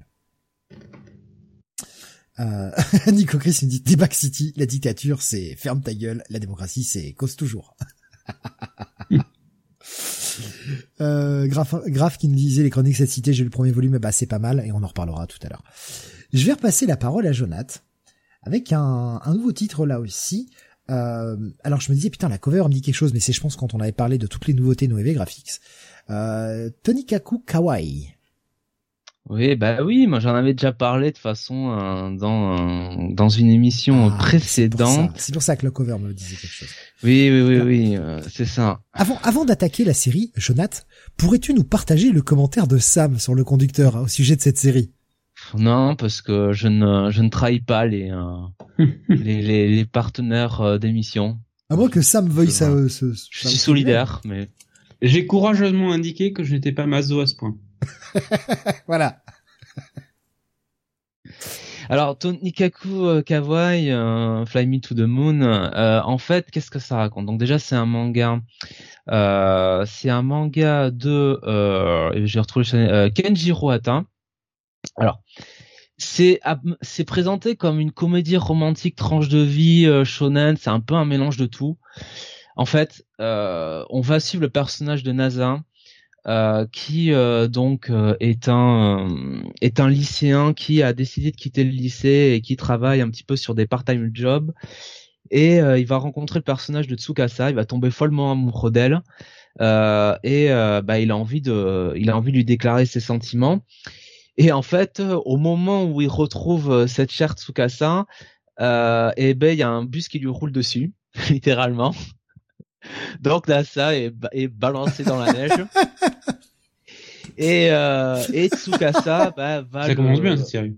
ça commence parfaitement. Euh, là, c'est le coup de foudre, hein, littéralement. Ah, on a Euh, encore et, le retour euh, de Camion Kun, hein. Mais cette fois-ci, c'est Bus Kun. Trop, cool, cool, ouais. trop cool, ouais. Euh, mais sauf que, et c'est là tout, tout, tout le talent de Kenji Hata, c'est que ce manga va lui servir à démonter tous les tropes de la romcom. Donc, euh, Tsukasa finalement bah, va le recueillir, va le soigner, et euh, Nasa va se réveiller euh, sur une heure euh, de bus, bon, peu importe. Et puis à la fin de, à la fin du du du premier chapitre, en fait, Tsukasa va Tsukasa va sonner à la porte de Nasa et va va tout simplement lui dire écoute est-ce que tu es vraiment sérieux vis-à-vis de tes sentiments à mon égard? Et Nasa lui dit bah oui évidemment. Ok. Bon ben euh, tu m'épouses alors? Et Nasa dit oh bah ouais très bien. Voilà. Donc au premier chapitre ils sont déjà mari et femme. Et tout ce manga va être un petit peu sur euh, Nasa et Tsukasa qui vont se découvrir, avec euh, voilà tout un cast de personnages qui va se créer autour. Kenji Hata qui va à chaque chapitre essayer de démonter, comme je vous dis, les codes de, de la romcom. Et puis surtout, on va se rendre compte que le personnage de Tsukasa en a quand même. euh, c'est un personnage, euh, euh, comment dire, euh, qui est particulier, qui a une histoire derrière elle on va vite comprendre. Au vu de sa personnalité, on va vite se douter qu'il y a quelque chose de pas normal avec cette gamine de 18 ans. Et ça va être, ça va être un petit peu l'un des fils, le fil rouge de cette histoire, c'est-à-dire un petit peu ce passé de Tsukasa. Et on va avoir une, voilà, une, une série qui va être à la fois sur portée sur la tranche de vie euh, de euh, voilà la, la, la relation entre Nasa et Tsukasa et tout ce qu'il y a autour de, de Tsukasa. Donc euh, donc voilà. Donc c'est euh, moi qui suis pourtant pas un immense homme des rom-com, ça c'est c'est quelque chose que j'apprécie lire. Surtout que c'est bien écrit. Euh, Kenji Hata euh, nous écrit des personnages qui sont attachants, qui sont pas trop cons, qui ont de l'humour, donc ça fait plaisir. Euh, voilà, c'est euh, c'est l'anti Rent a Girlfriend, Voilà. avec un protagoniste intelligent qui n'hésite pas à avouer euh, ses sentiments, ses, ses faiblesses aussi, et euh, et une une protagoniste féminine très euh, très trash talkeuse, très pet sec, euh, qui qui est assez fun. Donc. Euh, Est-ce qu'après ce que le, le, le résumé qu'on a fait, Jonathan, euh, Sam, ça t'intéresse un peu plus, peut-être? Potentiellement. D'accord. Nous, c'était pour avoir ton avis ou est-ce que t'étais euh, vraiment bof, pas plus, quoi? Euh, J'ai... Ouais, à voir. Vu qu'il y a, il y a l'air d'avoir quand même un petit twist par rapport à ce qu'on attend d'une rom-com classique. C'est ça, ouais. Disons que de l'extérieur, ça donne pas envie. Mais vu ce qu'en dit Jonath, à voir. Euh, Alexandre disait, ils sont plus loin que Rent Girlfriend en 30 tomes en 20 pages. Euh, il nous disait, j'aime bien, je suis avec assiduité, mais de là à l'acheter, non. Voilà. Grave qui disait, ça va virer en misérie, cette histoire. Et, possible. Possible. Donc tu recommandes la lecture, Jonathan, j'ai l'impression quand même de ce de ce titre. Ça dépend si vous cherchez euh, voilà ce genre de, de titre un peu rom-com, tout ça sympathique. Oui, je vous le conseille. Après, dans le côté euh, euh, bon, vous avez un budget un peu serré. Enfin, vous voulez vraiment lire que les indispensables Non, je vous le conseille pas quoi. Disons qu'on serait en comics weekly, je vous dirais que c'est un un check it plus. Voilà, tu vois, un bon bon check it plus. Un bon à lire quoi en, VF. Quoi. Voilà. D'accord. C'est pas c'est pas c'est pas c'est pas un indispensable quoi. C'est pas c'est pas une série incontournable. Quoi. Ça marche. Eh bien, on va continuer avec toi, euh, Sam. Après un premier numéro, on va passer à un dernier numéro. Il s'agit du troisième tome. Alors, je vous ai pas donné le, prix, pardon. Euh, bah tiens, je trouve pas le prix. Qu'est-ce que c'est que cette merde? Ah, 7,95. Voilà, pardon, excusez-moi. 7,95 euh, publié chez donc chez Noévé Graphics. Euh, Sam, tu vas nous parler de la fin de Flow. C'est le tome 3, la fin de l'histoire. Oui, euh, fin de cette petite série, mais euh, réalisée par une grande autrice, parce que c'est Yuki Uroshibara qui est l'autrice de Mushishi, euh, série bien connue, bien célèbre pour ses très très grandes qualités. Et en fait, on sent bien que c'est l'autrice de Mushishi quand on lit Flow, parce que Flow, en fait, c'est l'histoire euh, d'un monde où des phénomènes naturels appelés Flow ont tendance à créer des perturbations et des phénomènes onirique particulier. Voilà, ils peuvent transformer l'univers en réagissant aux, émotions humaines, voir par exemple ben, qu'une trentenaire fatiguée par son boulot se retrouve dans son corps de ses 12 ans. Voilà, du jour au lendemain. En général, ils affectent essentiellement l'espace et un peu le temps. Voilà, ils peuvent créer, comme on le voit dans ce troisième volume, des portes vers d'autres mondes, par exemple. Et ensuite, on, en fait, on suit le, le parcours de Hirota, qui est un spécialiste des flots, et chaque chapitre est en fait la découverte d'un nouveau flot et d'une nouvelle perturbation et de comment il va les résoudre. Donc c'est pour ça que je dis ça ressemble, on sent que ça a été fait par le par l'autrice de Mushishi parce que bah, Mushishi, les Mushi, hein, les Mushishi avaient un peu le même le même impact sur la vie humaine, c'est-à-dire des phénomènes naturels qui affectent la vie des êtres humains de manière quasi surnaturelle. Euh, c'est un peu le même concept, sauf que là, autant Mushishi affectait, j'ai l'impression, physiquement les humains, autant Flow, j'ai l'impression que ça affecte, ça, c'était une exploration de comment ça affecte l'environnement autour de nous, comment ça affecte l'espace et comment on le perçoit. Et elle-même le dit, c'était une réflexion sur le paysage en fait qu'elle qu'elle avait en tête et comment ceci change avec le temps. Donc euh, série euh, là aussi relativement onirique, très réussie de bout en bout. Personnellement, j'ai pas, j'ai pas goûté mon mon plaisir là-dessus. C'était, c'était encore une fois extrêmement bien. Pas aussi recherché que Mushishi. J'ai l'impression que ça restera son chef-d'œuvre apparemment, qui était beaucoup plus poussé sans avoir euh, une vraie fin en fait. Euh, parce que j'ai lu la fin de Mushishi il y a pas longtemps et effectivement ça se termine comme n'importe quel autre chapitre de la série. Et c'est un peu moins le cas ici, puisqu'on a une certaine forme de conclusion sur le dilemme principal du personnage qu'on découvre ici. Donc, euh, bonne série, pas indispensable. Voilà, si je devais vous conseiller une série de l'autrice, ce serait vraiment Mushishi, qui est euh, Après, pour moi un chef-d'œuvre. Si je peux me permettre, je, pense, alors, sans l'avoir lu, hein, sans avoir lu, ni l'un ni l'autre, mais en parlant de mhm. Mushishi, la, la série avec laquelle tu le compares, je vais voir un peu. Je pense aussi que c'est peut-être plus facile d'avoir un univers qui, qui va rester peut-être ton chef-d'œuvre ou en tout cas qui va rester plus dans les mémoires quand ton univers t'as pu le développer en 10 tomes alors que la flow c'est que 3 tomes. Malgré mm. tout, t'es obligé d'aller vite. Euh, tu vas t'explores peut-être pas toutes les idées. Alors je sais pas si c'était prévu d'entrer déjà en 3 tomes. Est-ce que c'est un arrêt Est-ce que c'est un arrêt dû peut-être à une euh, Non, je pense que c'était prévu parce que tu sens qu'elle avait elle était arrivée au bout de ce qu'elle avait envie de raconter. Mais je pense que oui, effectivement, une série en trois tomes aura, alors, il y a, y a quand même des exceptions, sûrement, bien sûr, qui existent, mais je pense que ça aura toujours moins d'impact qu'une série qui a pris le temps de se développer, de d'installer son univers en dix tomes, mhm. et ce, même si la fin n'est peut-être pas la hauteur euh, de ce que t'attendais par rapport à la série. T'as eu plus de temps de t'attacher au personnage, plus de temps de t'attacher à l'univers, plus de temps de, de rentrer dedans et de d'avoir des véritables accroches émotionnelles, quoi. Après, bon, ça, ça reste que mon avis, je peux avoir complètement faux, n'ayant ni l'un ni l'autre. Hein, non, non, il y a vraiment une exploration plus poussée, je trouve, dans, dans Chichi que dans Flo. Mais c'est effectivement parce qu'il y a, il y avait plus de temps pour à la fois développer l'univers et le personnage principal.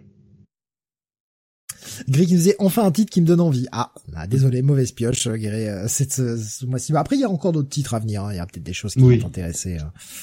Euh, mais voilà, c'est trois tomes du coup, Flo, euh, 7,55 euh, pour pour ce tome 3.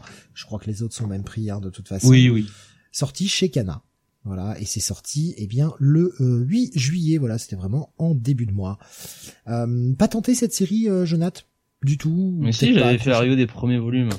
Putain, je suis désolé. Je suis... Ah, ma mémoire ce soir, hein, faut vraiment me pardonner. Hein, ma mémoire ce soir, elle est complètement à l'ouest. Hein.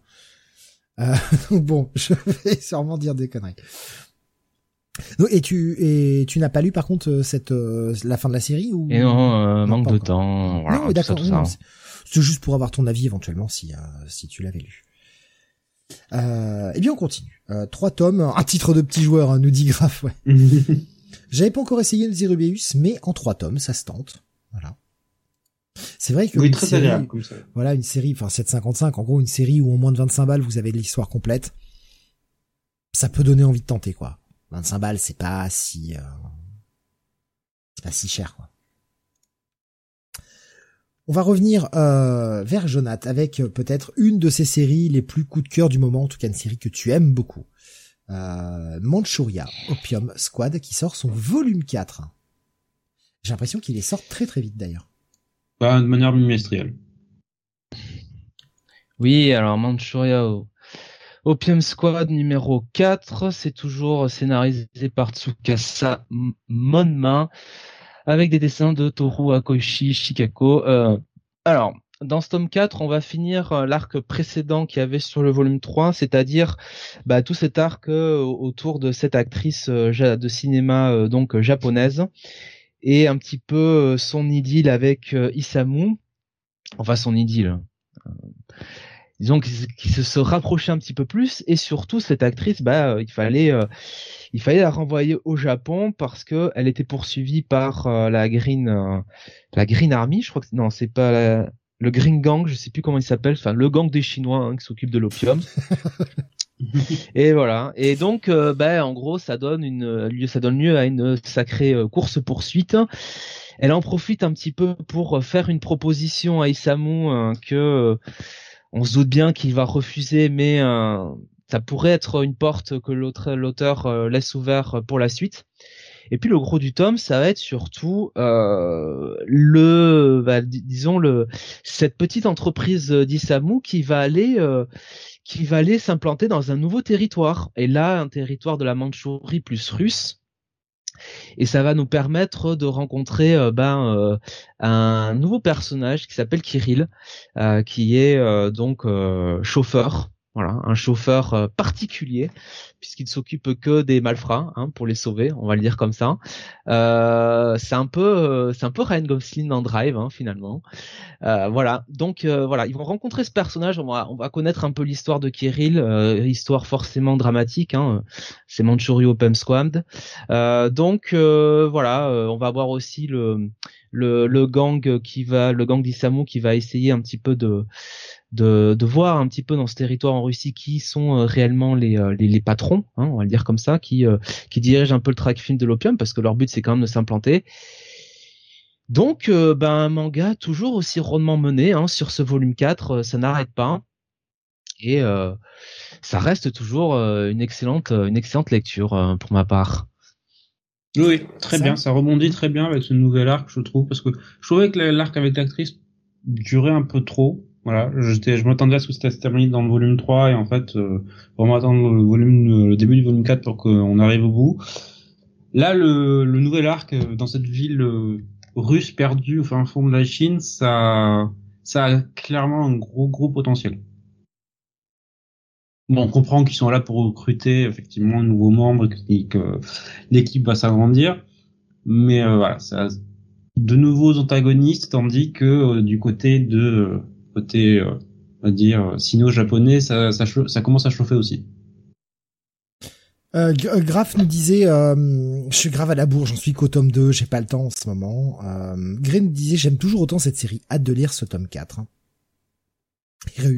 Et euh, Rubeus euh, parce que Nico Chris ce sont les racailles de Shanghai évidemment hein, pour ceux qu'on la rêve et, et Rubeus qui nous disait qu'il y avait besoin on avait besoin forcément donc d'un flic de Shanghai avec un petit gif de Samo ça fait toujours plaisir un petit gif de Samo quand même allez voir le marin de mer de Chine pour du grand Samong donc ouais, euh, gros, enfin gros bail pour vous deux, enfin gros à posséder. Oui, ça reste une très bonne série. en français.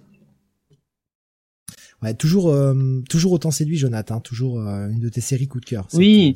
Et puis bon, on est clairement sur une sur une intrigue à la Breaking Bad, sauf que le personnage d'Isamu, il y a un vrai bon fond quoi sur ce personnage-là. Voilà. C'est pas fin en fait. D'accord. Donc c'est plus facile de s'attacher. Donc le chaque tome est à 8 euros euh, et c'est sorti d'ailleurs ce tome-là est sorti le 1er juillet et le prochain est actuellement prévu pour le 9 septembre. Hein, ça va arriver très vite le, volume 5. Mais ouais, il sort, ouais, t'as raison, hein, ça va tous les deux mois, mais j'ai l'impression que ça va très vite, quoi. Mais c'est vrai qu'une émission sur deux, on en parle. Et en même temps, on n'a pas fait d'émission au mois de juillet euh, parce que parce que mon planning. Donc euh, ouais, forcément, on en a parlé dans la dernière émission. J'ai l'impression que ça revient vite euh, ou l'émission d'avant, je sais plus. Enfin, j'ai l'impression que ça revient vite, mais oui, forcément. Il y a du coup de cœur de Jonathan, on va passer à un des gros coups de cœur également de Sam. Ah, j'ai pas dit que c'était mon coup de cœur. Non, mais c'est un une de tes séries coup de cœur du moment, euh, cette ah. série Manchuria Opium Squad. Voilà, et comme Sam n'a jamais qu'un seul coup de cœur dans les mangas City, ce qui triche. Je vois pas de quoi tu parles. Mais voilà, une autre de, de tes séries coup de cœur, euh, Sam nous en parlait du tome 3 de Lone Wolf and Cab. Oui, oui, on, on l'a attendu ce tome, mon dieu qu'on l'a attendu, puisque le dernier volume est sorti au début de l'année, euh, donc euh, volume 3 de cette série absolument fantastique. Je vais pas trop entrer dans les détails puisque la structure de la série reste la même, à savoir des épisodes en, bah, des histoires en un épisode en fait, euh, auto conclu donc euh, sans véritable suite avec un fil rouge qui est la guerre entre le tueur euh, Lone Wolf Cub et les Yoshioka qui sont les un des clans qui dirigeants du Japon et euh, on les voit parcourir le Japon et accomplir des missions à chaque fois avec des histoires de qualité diverses. Euh, je veux dire que les j'ai eu un peu de mal sur les deux premiers chapitres qui m'ont un peu moins inspiré et c'est vraiment sur les suivants que j'ai euh, véritablement retrouvé toute la qualité et le la maestria absolue de cette de cette série. Il y a il y a des chapitres qui personnellement m'ont bouleversé au plus haut point. Il y, en a, je me suis dit, j'ai pensé à Steve. Euh, je me suis dit, il aurait du mal à lire ce, ce chapitre-là. Voilà, euh, je pense notamment euh, aussi au chapitre Les, les cités affamées. J'ai déjà compris de quoi tu parles et méchant. Ça c'est méchant. Voilà. Qui sont, euh, qui sont. Il y a des chapitres là-dedans qui sont super recherchés très très poussé intellectuellement, philosophiquement. Tu sens que euh, voilà le que Kazuo et Coquillet euh, c'est euh, chaque chapitre, il y a vraiment une réflexion sur de fond sur la voie qui est empruntée par les deux personnages. Voilà. C'est c'est une œuvre qui est bouleversante, qui est tellement recherchée en fait à chaque fois on se dit c'est possible d'aller pousser le concept, d'aller euh, créer une nouvelle histoire, d'aller euh, explorer un nouveau, une nouvelle dimension, et il le fait avec une facilité qui parfois est tellement déconcertante. C'est euh, c'est voilà, c'est dans mon clairement dans mon top 10 là de mes séries préférées. Je, je sais pas quand est-ce que le tome 4 va, va réussir à sortir, mais mon dieu, merci Panini pour cette réédition qui encore une fois est d'une qualité euh, incroyable. Voilà, je n'ai que des superlatifs en fait pour cette série, que ce soit sur ses qualités, que ce soit sur tout. Voilà, je chaque fois je ressors mais simplement impressionné, impressionné parce que c'est tellement au-dessus de tout le reste que waouh.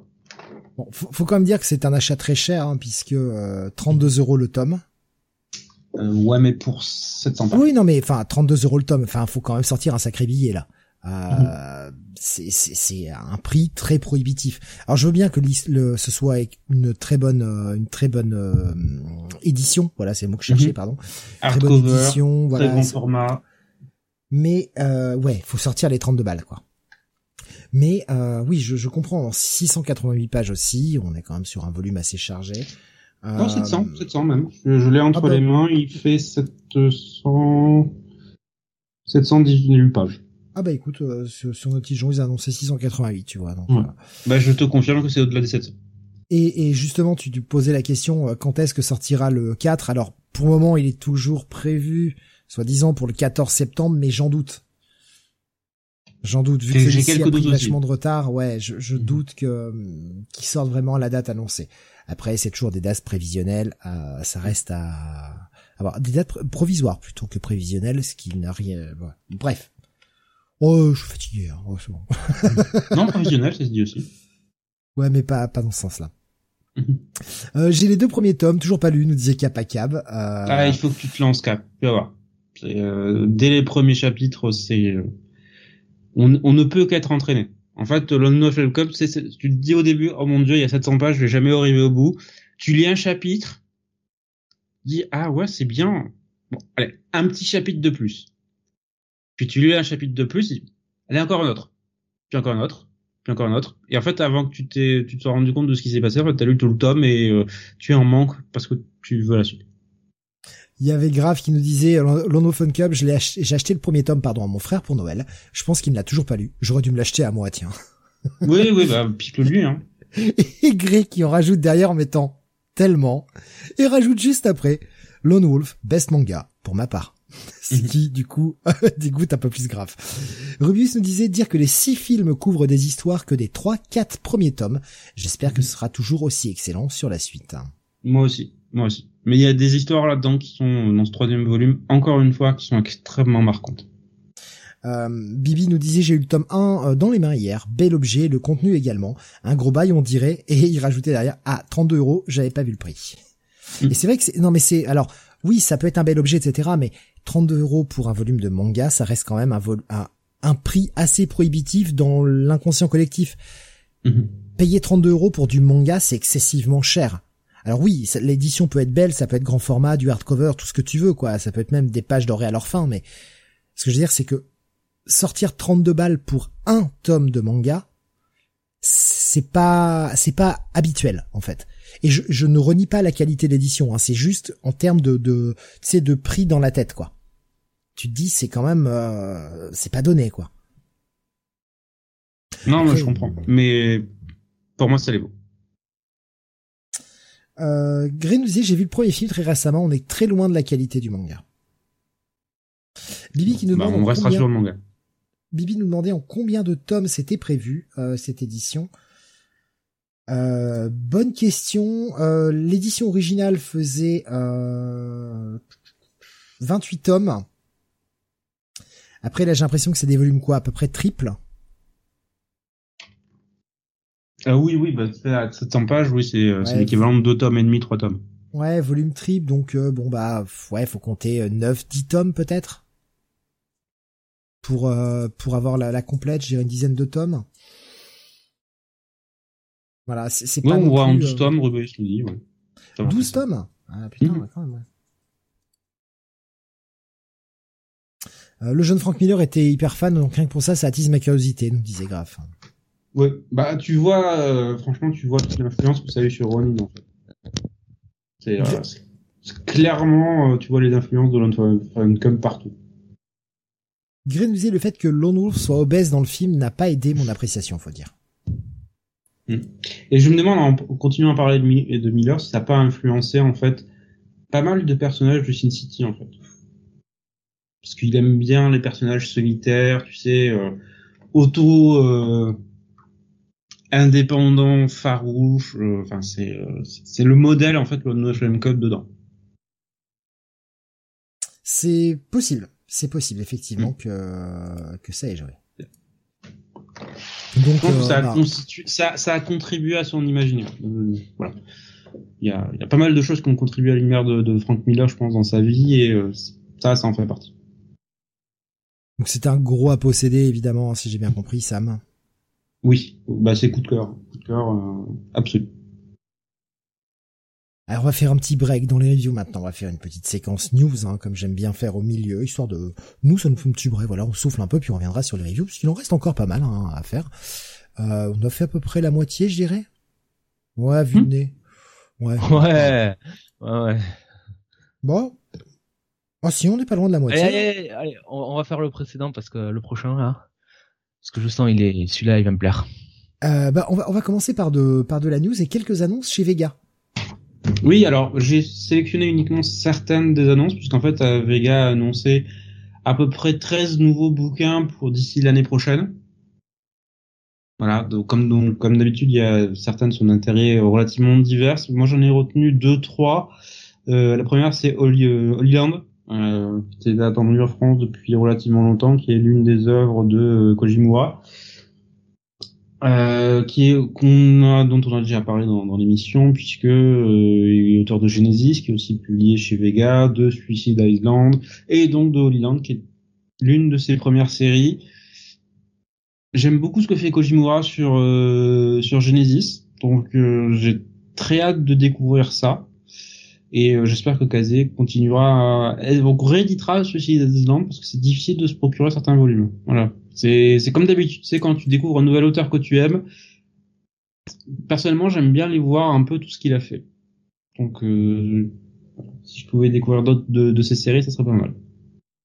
Et ah, oui, je sais, il reprend Berserk, mais ça c'est un, un autre sujet c'est euh, c'est con hein, c'est c'est juste parce que ça c'est euh, après chacun son parcours mais le truc c'est que quand j'entends Holy Land je pense à un morceau d'engras euh, automatiquement. Et euh, et du coup ouais, quand tu me vends une série qui s'appelle Holy Land. J'ai j'ai André Matos qui est en train de gueuler dans mes dans mes oreilles Holy Land et je, je dis ah je sais pas si ça parle vraiment de la même chose. C'était un, un, album, euh, d'ailleurs, c'est le nom du morceau, et un, le nom d'un album sur euh, la conquête euh, de l'Amérique latine par les, Espagnols et les Portugais. Bref, on s'en fout. Euh, ça n'a rien à voir. Mais c'est que du coup, ça me fait penser à chaque fois à ça. C'est très con. Il y a des mots comme ça hein, qui, qui, font de, tu sais, on a une espèce de réflexe pavlovien, bizarre. Euh, donc ça, c'est prévu. Euh, c'est prévu pour quand, Sam? Alors, c'est pas encore annoncé en termes de date, mais ce sera ah, d'ici l'année prochaine, mais gros maximum. D'accord, ok. Euh, L'autre titre qui t'intéresse, alors tu connais peut-être de nom, Jonath, euh, ce, ce Holy Land? Ou l'auteur peut-être? Non plus. Non. Euh, autre titre, et là c'est une réédition, puisque c'est déjà sorti en France. Euh, il s'agit de Stratège. Oui, Stratège qui avait été publié par euh, Delcourt Tonkam il y a une vingtaine d'années maintenant qui était passé relativement inaperçu parce que je pense que le marché n'était pas encore mature, assez mature à l'époque pour vraiment lui donner la place euh, euh, qu'elle méritait. Euh, même moi en fait, à l'époque j'étais passé à côté parce que j'ai pas trop les moyens et ça me semblait, ça me semblait en fait au-dessus de mon niveau à l'époque. C'est une série ben, relativement adulte, mais qui nous plonge sur une période que l'on connaît maintenant un peu mieux en France, à savoir bah, les royaumes combattants en Chine. Voilà, ceux qui s'en souviennent et ça revient sur cette période. Alors je, pense que ça se passe avant ce qu'on voit dans Kingdom, mais euh, ça, ça, nous permet de plonger un peu plus sur cette période pas mal troublée de de la Chine antique. Bah, déjà, je pense que Jonathan est déjà en train d'inscrire sur euh, ah ça, il faudra que j'aille voir. Ouais. Ça, faudra que j'aille voir en effet. Bizarrement. tu as dit c'est après qu'il y a la Kingdom, Jonathan, tu as fait ok, c'est bon. Je lis déjà la la post quelle, je m'en fous que ça se dit pas comme ça, je sais que ça se dit c'est quelle. La c'est quelle Mais je m'en prends, j'ai envie de dire post quelle. Parce que je trouve le nom con. Euh, j'ai déjà la, suite de Kingdom, donc je veux lire l'avant. Euh, bon, elle a aussi pas de date euh, prévue, hein. Non, non, je pense que ce sera d'ici la fin d'année. Ouais, donc c'était déjà sorti chez Dupuis, si je dis pas de bêtises. Euh, je crois que c'était Delcourt. Hein. Ou Delcourt. Ah, Delcourt ah. Peut-être, ouais, attends, j'ai regardé ça tout à l'heure en vitesse, mais... Euh... Oui, bon, je retrouve pas, c'est pas grave. Non, c'était ton câble, j'en suis sûr, parce que je voyais la, la pub dans certains volumes à l'époque. Ouais, non, mais oui, t'as sûrement raison. Non, mais c'est que j'ai regardé en vitesse, euh, puis il y a un D hein, sur le logo. Ah non, c'est un T, putain. Et eh, je suis aveugle. Aveugle man, quoi. Euh, ok, bah donc euh, arrivé. Alors, hein, je suis désolé, je vous ai mis la, la cover de l'ancienne édition. On voit d'ailleurs en plus que c'est dans le sens français. Hein. Il y aura bien sûr une nouvelle cover qui n'est pas encore prête. Il n'y a pas la nouvelle maquette, c'est pour ça que je l'ai pas mise, mais du moins pour que vous puissiez voir un peu à quoi ça ressemble. Euh, voilà pour les annonces qui t'ont marqué. Il y avait d'autres titres peut-être euh, vite fait de noms qui t'avaient euh, déclenché. Oui, je crois qu'il y a la nouvelle série de l'auteur de Spriggan qui qui devrait arriver aussi en VF dans leur collection. Donc assez curieux parce que Spriggan ça reste une référence aussi. Il y a quelques petites choses très intéressantes qui nous arrivent. Du côté des news, on va passer à toi, Jonathan. Alors, on est à moitié sur la news, à moitié sur de la review. En tout cas, on n'est pas sur de la review de tome euh, de manga à proprement parler, mais plutôt la review d'un film euh, dont on ne vous a pas parlé hier. Évidemment, on a gardé ça pour ce soir. Il s'agit de One Piece Red que tu as été voir au ciné. Exactement. Alors, je précise que j'ai vu en version originale, très euh, française. donc, film qui est dirigé notamment par Goro Taniguchi euh, à qui euh, bah, on a dû, enfin on a eu euh, plusieurs, plusieurs, plusieurs, plusieurs choses et notamment c'était lui qui avait fait l'adaptation de Planète, figurez-vous. Ah, voilà. entre autres. voilà. et puis surtout évidemment Code Geass, hein, son, son grand truc. Et alors on nous annonce l'histoire euh, c'est, ça a l'air d'être une histoire euh, plus ou moins quand même euh, écrite par par Oda. en tout cas, on nous annonce qu'il a qu'il a participé beaucoup dessus, qu'il a été producteur exécutif, cara design et script reviewer. Voilà. Bon, ça après, qui a fait le truc réellement, qui l'a pas fait, ça je ne sais pas. C'est un film One Piece, donc moi, quand je suis allé voir le film, je savais à quoi m'attendre. C'est-à-dire que je ne m'attendais pas euh, à un chef-d'œuvre euh, ou quelque chose qui allait révolutionner euh, la série. On connaît bien le principe de ces films. ce sont des films qui se veulent canon, mais qui sont quand même pas vraiment canon non plus.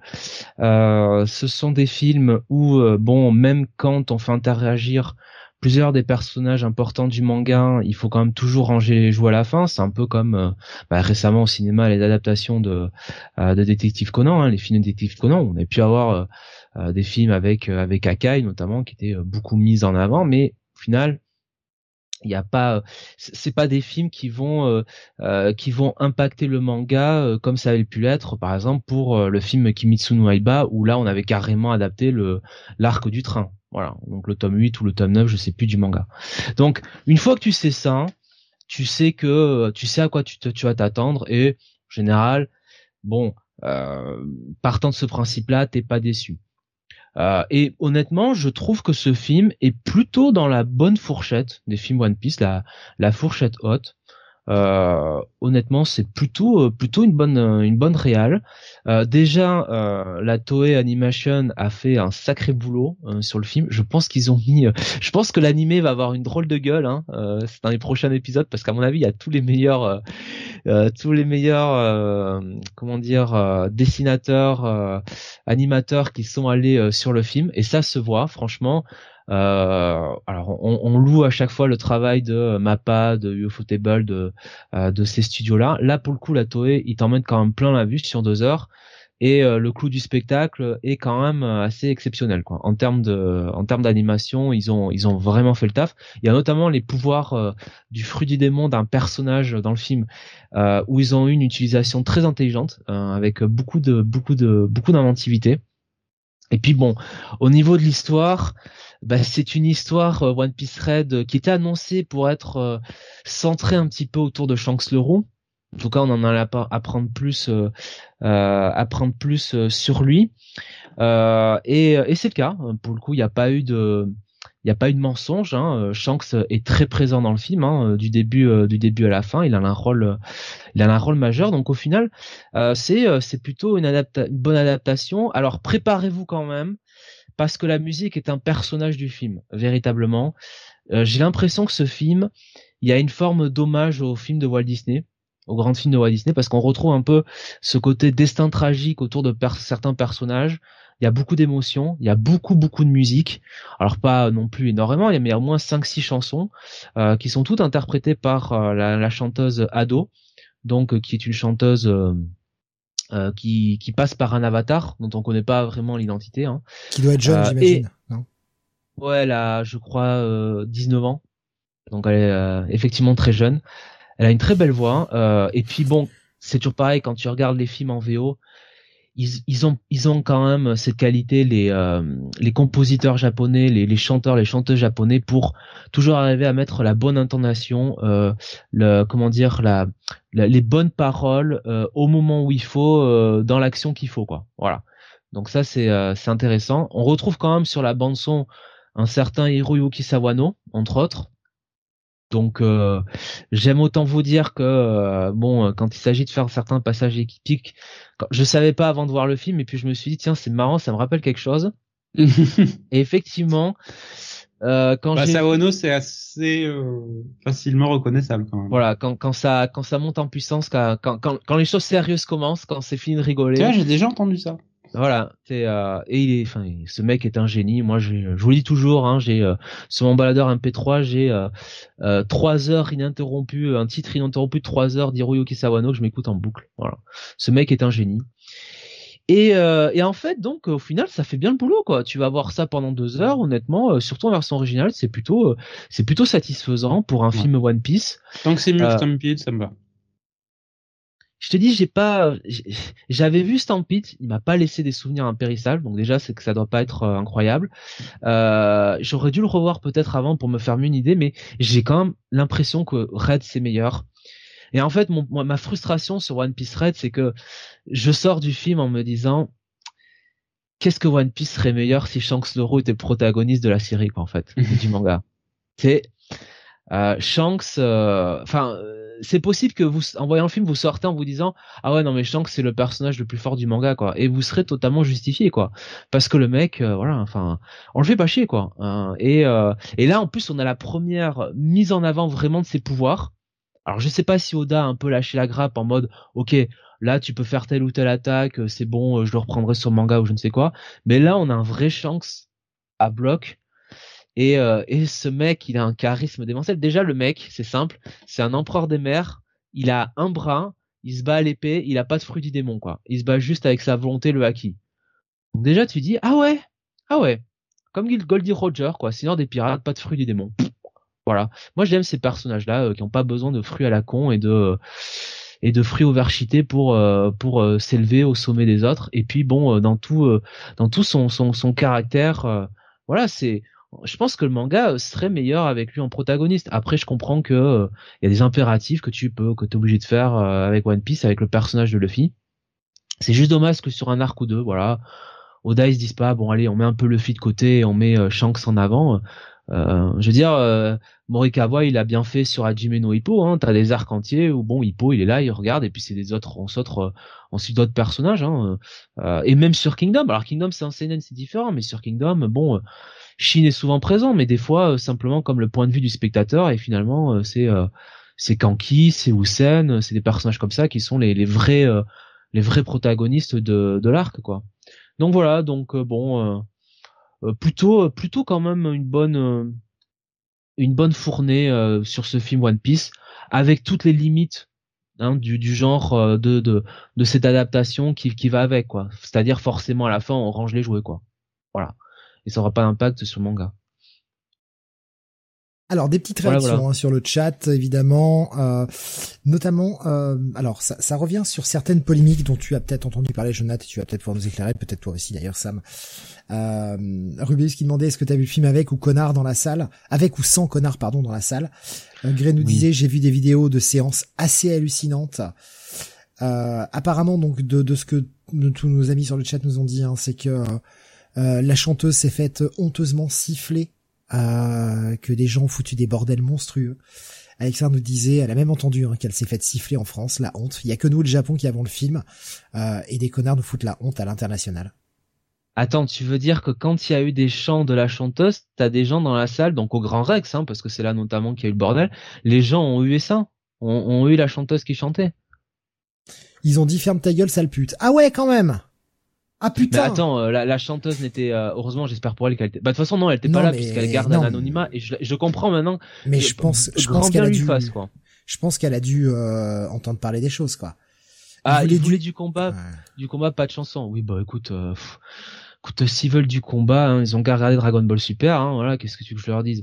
Mais en plus, la chanteuse fait très bien le boulot, quoi, au niveau de ses chansons, quoi. Enfin, franchement, tu vois qu'elle a du talent. Euh, je sais pas, quoi. Enfin, euh, moi, ça, moi, moi, ça, ça m'a pas choqué, quoi. Arrêtez-moi si je dis Donc non, moi hein. j'ai pas eu de, moi j'ai pas eu d'ambiance, d'ambiance particulière, quoi. Enfin, je normal, quoi.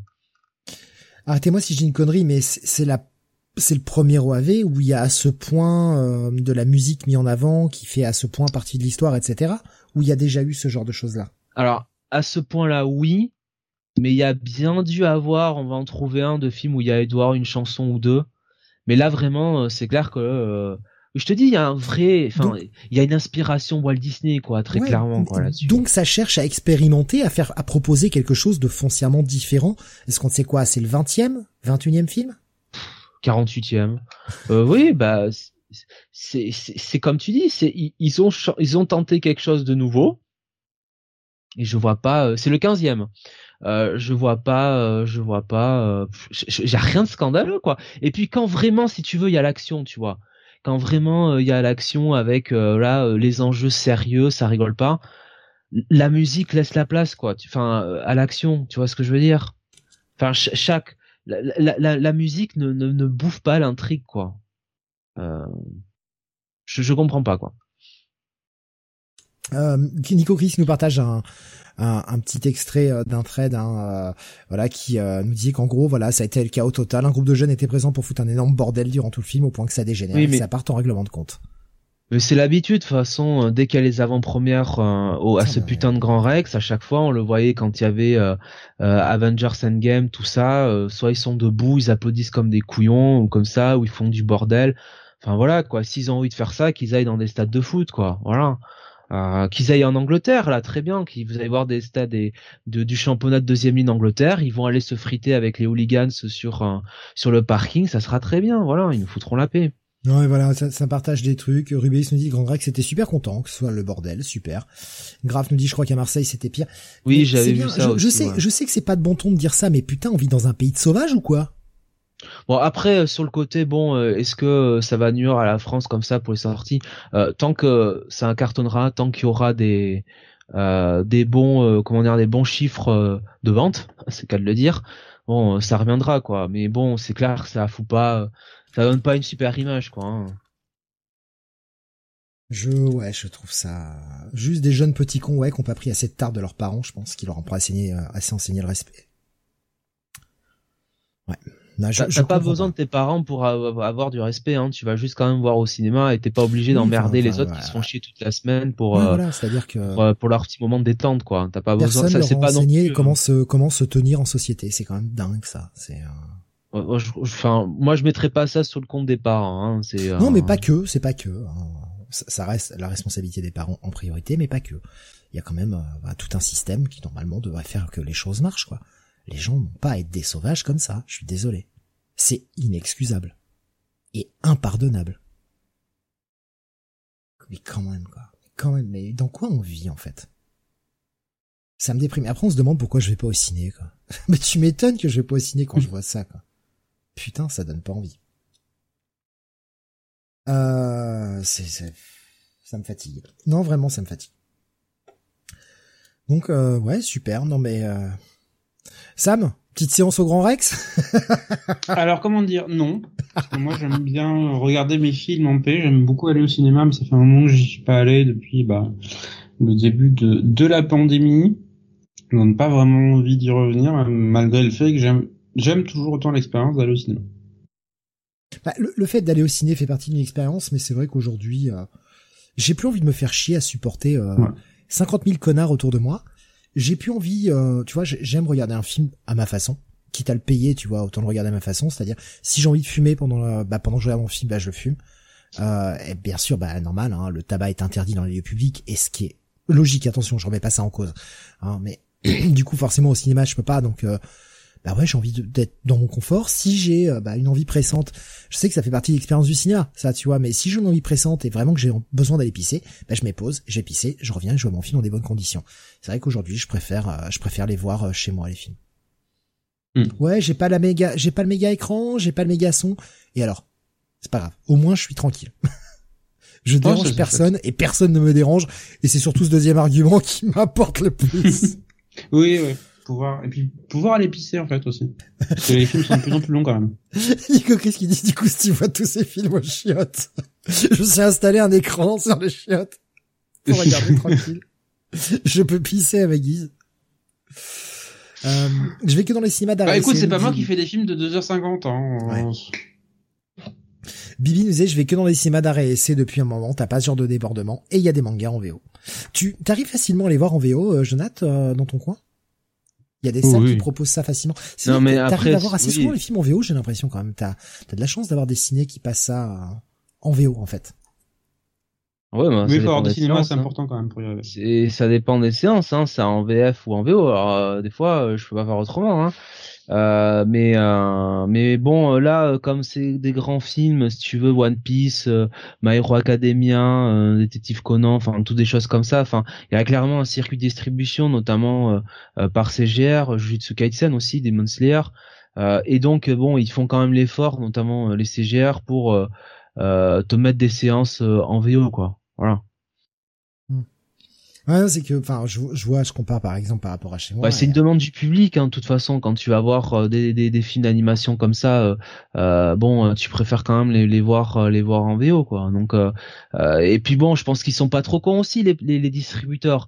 Je pense qu'ils doivent regarder combien de ventes ils font de films, de, du même film en VO ou en VF. À mon avis, ça doit plus pencher d'un côté que de l'autre, hein, donc. Ah oui, c'est juste que je vois par exemple par rapport à ma ville, alors à moins que ça ait changé, parce que étant donné que je regarde moins ce qui passe, puisque je suis plus forcément intéressé par aller au ciné, mais il y a encore un ou deux ans, voir un film en VO ici, c'était euh, compliqué quoi. C'était vraiment compliqué. Donc, euh, mais tant mieux si ça généralise. En fait, c'est bien d'avoir le choix, tout simplement. Mhm. C'est bien d'avoir le choix. Tu veux le voir en VF, tu peux le voir en VF. Tu veux le voir en VO, tu peux le voir en VO. On te laisse le choix. Après tout, c'est toi qui payes quoi. À 15 balles la place, euh, t'as quand même le droit de choisir la langue. Euh, voilà, quand même. Donc bah j'ai l'impression que tu le recommandes hein, quand même, Jonathan, ce, petit One Piece. Alors, oui, évidemment, si vous n'êtes pas fan de One Piece ou connaissez pas l'œuvre, bah n'y allez pas parce que là, par contre, euh, c'est pas euh, euh reader friendly hein, ou euh, viewer friendly. Hein. Là, si tu veux, euh, il faut que tu sois à jour du manga au moment où on se parle, quoi. D'ailleurs, c'est intéressant parce que tu peux, je pense que tu peux facilement placer ce, ce film euh, en fait, en ce moment, quoi, à la fin du, alors c'est emmerdant de le dire comme ça, mais euh, je, je peux facilement l'intégrer. Donc ça, c'est intéressant. Ça me paraît pas, ça me paraît pas impossible, comme d'autres films où c'était totalement improbable. Et par contre, oui, euh, il y a tellement de personnages et surtout de personnages qui ont été développés au fur et à mesure du manga que euh, très clairement dans le scénario du film, on fait pas l'effort, si tu veux, d'avoir deux personnages qui se rencontrent et un qui disent ah t'es, tu te rappelles euh, quand on s'est rencontrés dans le tome 20 là, quand on s'est mis sur la gueule ou je ne sais quoi? non, c'est ah tiens salut, voilà, enfin tu vois quoi. C'est donc si vous n'êtes pas habitué à One Piece, que vous ne connaissez pas là, vous allez être vite perdu.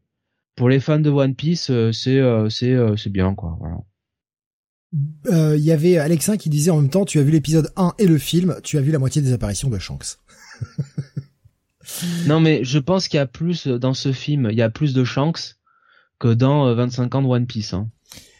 Graf nous posait la question, est-ce qu'il y a un résumé au début du film? Euh, il y a un résumé, mais c'est le résumé habituel de One Piece, quoi. Il n'y a pas de spoiler sur le manga. Il y a juste une petite phrase une petite phrase très importante que je ne vais pas révéler évidemment, euh, qui te permet de te situer et que effectivement le film se passe en, ce moment quoi. Alors je, vais te poser une question un peu con. Euh, c'était peut-être, euh, enfin, moi en fait c'est juste pour moi. Euh, c'est vraiment besoin d'une précision. Quand t'as dit qu'il fallait être à jour, quand tu parles d'être à jour, tu parles d'être plutôt à jour au niveau du manga ou plutôt à jour du côté de l'anime? Mais très bonne, très bonne question au final, mon cher Steve. Mais à jour au niveau du manga, parce que la phrase en question que je te dis, c'est une phrase qui découle directement d'un grand événement euh, du manga euh, là qui s'est passé cet été. Euh, et il y a ah pas très longtemps, autant ah vous dire tout de suite. Il y a deux trois semaines genre, tu vois. Donc euh, euh si t'arrives et que t'as justement raté les derniers mois en manga, euh, t'arrives, t'entends ça, tu te dis ah ouais, d'accord, ok. Donc, euh, bah, je, vais, parler en bon français pour faire plaisir à Sam. Donc, on acknowledge totalement euh, le fait que je savais que euh, bah, que les gens lisent en scan, quoi. qu'ils achètent le Wiki Shonen Jump. Non, mais enfin, je veux dire, quand tu sors ça en France, à un moment. Hein. Est-ce que, est-ce que c'est disponible euh, One Piece sur Manga Plus? Oui. Déjà, c'est disponible. Voilà, en VF sur Manga Plus, et puis. Euh, sur la plateforme de Glénat aussi. T'inquiète pas pour Glénat. Hein.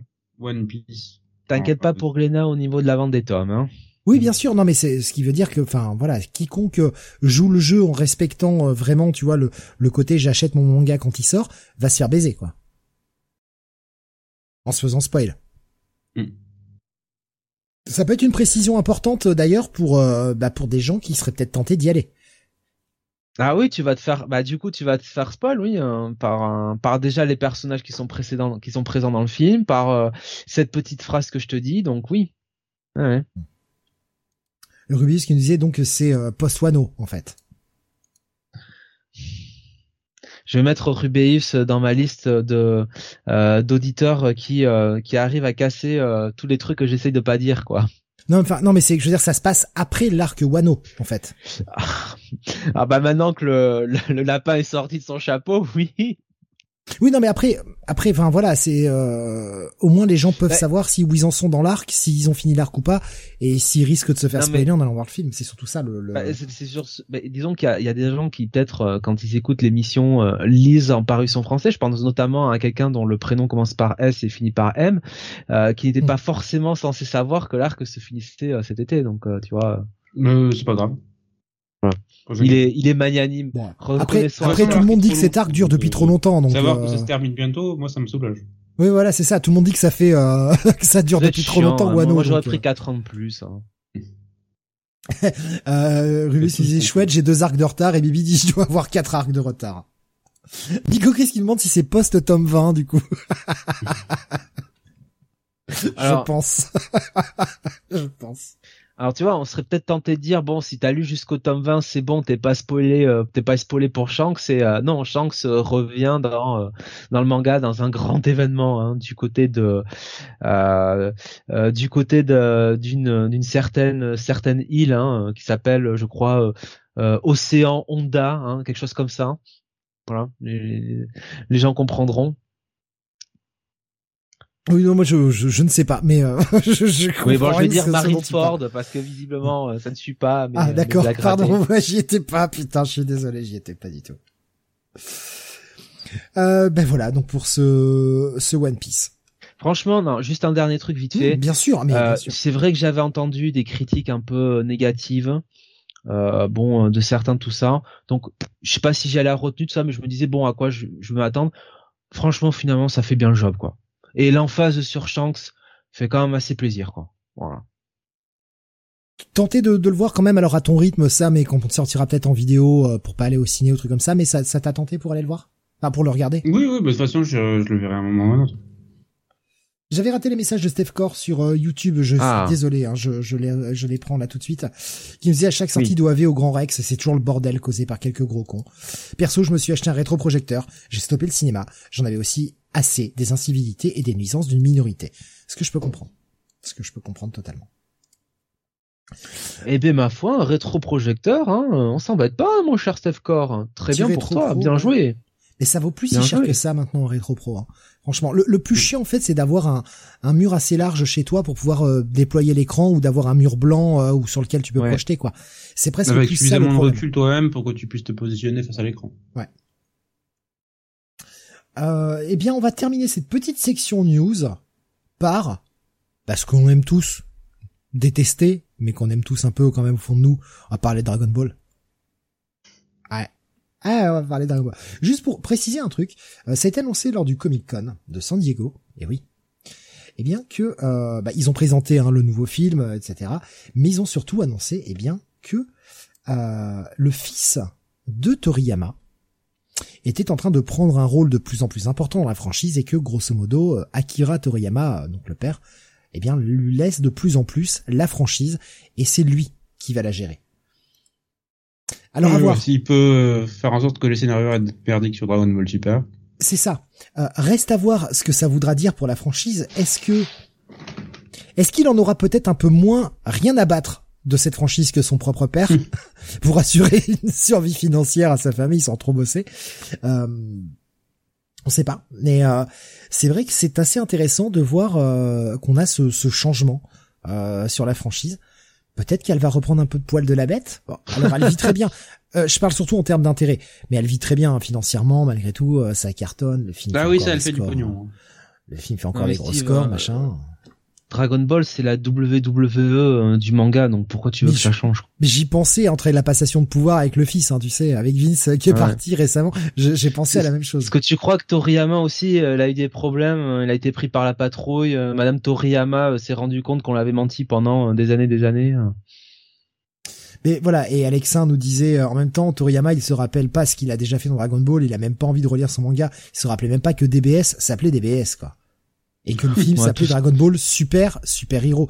Mais ouais, mais enfin, il en a rien à battre, quoi. C'est juste une, gros- une grosse cache machine. Le mec fait trois designs, il est content de lui.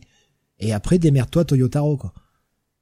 Moi, ce que j'ai retenu de la San Diego Comic Con, c'est les premières images de, de- du film Senseiya avec Funke Janssen. Voilà, Oh, Formidable. Oh. incroyable. Les Galaxian War transformés en un tournoi de méma clandestin. Formidable. Alors, je, je pense que, je Ils sont pense que déterminés à chier sur tout ce qu'il a fait notre enfance. hein. 15 ans après, on va la voir, notre suite de Dragon Ball Evolution. On va la voir. Ah merde. Avec Sean Bean et Marc Dacascos, nous dit Alexin. Ah, il y a du cast, putain, il y a du cast. Ah, ça, ça va être bon, ça. Ouais, de niveau, ouais. Je devrais pas rire, mais euh, Il y a Funke Johnson et Sean Beam, ça va être formidable. C'est... En plus, Steve, F- Funke Johnson qui serait dans le rôle de la méchante, Qui est comme dans GoldenEye. Ouais. Les chevaliers Zodiac, ça va être magique, les gens, Graf. Marc Dacasios. Putain, si Marc Dacascos c'est Cassios, je Euh, troll ultime. Voilà, c'était histoire de, de, de, de faire le petit point sur cette franchise Dragon Ball, donc qui va être non plus maintenant géré par Oui. Akira Toriyama, mais Sasuke Toriyama. J'aime bien le commentaire de Graf, j'avais vu Dragon Ball Evolution à l'époque, un de mes plus gros fous rires à la fin du film. C'était nerveux, je pense. Et une nouvelle saison Ah, CGI mais moi, j'ai fini par voir le film un soir, je m'en souviens encore, mais c'était sur, euh, sur le câble ou un truc dans le genre, ça passait à 22 heures. Je me suis dit, oh, je vais regarder 5 minutes. Je sais que c'est une catastrophe, mais je vais regarder 5 minutes juste pour voir. Et en fait, c'est une expérience de regarder Dragon Ball Evolution, surtout quand on est un fan. Parce que tu commences à regarder, tu dis, non, ils vont pas faire ça. Ah si, si, si, ils le font, d'accord. C'est un film où à peu près toutes les mauvaises décisions qu'il était possible de prendre, ils l'ont fait. Et à aucun moment ils se sont dit, bon, on va pas aller aussi loin. Si, si, allons-y. Allons-y, continuons à chier, continuons à chier, continuons à chier, continuons à chier. On peut leur reconnaître qu'ils ont casté une très jolie Bulma. Oui. Et, une très jolie. Chichi, d'ailleurs, aussi. Merci. Ah bah oui, ça, euh, c'est un, un très, tu veux dire un très joli décolleté de Chichi. Puisque Voilà. c'est son attribut principal dans le film. Le Mafuba à la fin, Ouais, j'en c'est un peu ça gars. dans le manga aussi, hein. Alexa qui dit chichi, je la ken. Évolution vue en screenshot dégueulasse, nous dit Nico Chris, un grand moment de cinéma. Grave, le Ah mais à la oui, fin, c'était. Jamie euh. Chung en chichi. Ah oui, mais incroyable. Ah, mais c'est- Re- je retire tout ce que j'ai dit. Incroyable Dragon Ball Evolution. Quel film. Oh.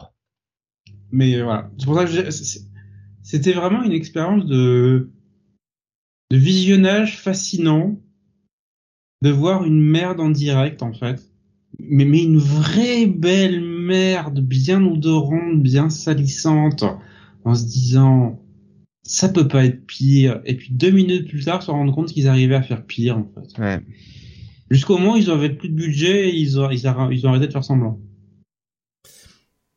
Alexandre qui nous rappelait l'histoire effectivement hein, que le scénariste s'était excusé euh, par la suite hein, parce qu'il n'avait jamais lu Oui, le manga en fait. Le mec euh, s'était juste contenté de deux trois covers et voilà et puis il avait imaginé la suite en feuilletant le bordel. Et euh, Rubius qui nous disait j'aurais bien aimé voir les scénarios euh, de DB Evo 2 à 4 pour voir ce qui était prévu par la suite.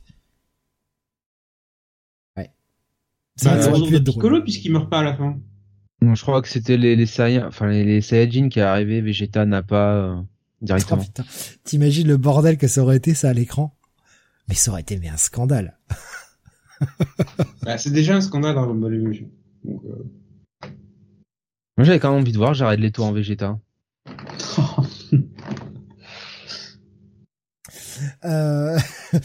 bah, on a fait grosso modo le, le tour hein, euh, de nos de nos news. On va repasser. Alors putain, j'ai euh, j'ai pas j'ai j'ai pas géré. Je suis désolé, j'ai pas prévu euh, la suite. Ouais, on va, on, je vois, je sais pas qui est là. C'est ah c'était. Ouais, on peut on peut attaquer par ça, Jonathan. Effectivement, on peut attaquer Exactement. par le, le Berserk numéro 41. Effectivement, je vais changer les scènes tout de suite. Oui. Et on va continuer avec le Berserk 41, le dernier. Enfin, dernier. Oui, alors qui, qui était le dernier en tout cas de Miura, hein, malheureusement avant euh, avant euh, son décès et euh, qui pendant très longtemps faisait office un petit peu de de fin un petit peu inachevée. Certains disaient que bah non, en fait, c'est la fin à laquelle il fallait s'attendre pour pour pour cette œuvre. Alors, on est sur ce tome-là sur un petit peu. En fait, c'est là qu'on se dit que c'est pas la fin parce que c'est vraiment un tome qui fait un peu tome de transition, quoi, finalement, où tu où tu reposes un petit peu l'intrigue où chacun euh, remet un petit peu euh, ses, euh, se, remet un peu en ordre de marche. Alors on a Griffiths qui est toujours aussi sublime de perversité et de comment dire de saloperie puisque le mec bon il continue de manipuler tout le monde hein, jusqu'au bout hein. alors lui jusqu'au tome 41 il continue de, de vraiment de euh, d'emmener tout, tout le monde dans son idéologie. Et c'est incroyable comment ce c'est là quand même tout le talent d'écrivain de de Miura parce que c'est il t'écrit cette, cette, cette, saloperie comme euh, quelqu'un vraiment de charismatique quoi. Quelqu'un euh, enfin tu tu enfin je veux dire t'es dans le contexte des gens qui sont donc à cette réunion un petit peu au palais royal tout ça enfin euh, autour de la table tu serais à leur place t'écouterais Griffith tu te dis ah ouais putain disons le chef de la patrie, la patrouille des faucons, effectivement, euh, c'est un leader. On peut, on peut remettre le, le sort du royaume euh, entre ses mains. Il a une vision sur le futur. Euh, le, voilà, le royaume va prendre, va prendre son ampleur, quoi, son, son envol avec lui, quoi. Alors qu'en fait, c'est, c'est une crevure finie, quoi. Hein. C'est, c'est infernal. Et puis bon, très vite en fait on va, va aller surtout sur Berserk enfin sur Berserk n'importe quoi sur Guts et, et, son et son groupe qui est donc du côté de, de cette cette île avec cette espèce de de village avec les, les mages un petit peu. Euh, les euh, tous ces euh, c'est un peu comme une école un peu euh, qui rassemble les différents les différents mages. Euh, école dont enfin village dont plutôt la la euh, la, la, maîtresse, la oui, la maîtresse de, de Shrek, euh, donc Flora, euh, avait été exilée fut une époque. donc voilà, c'est un peu, c'est un peu des retrouvailles. On a aussi Casca qui retrouve un petit peu enfin ses esprits. On retrouve, on la retrouve enfin. On la voit même faire des sparring partners avec cette tête de cette tête de con de Serpico.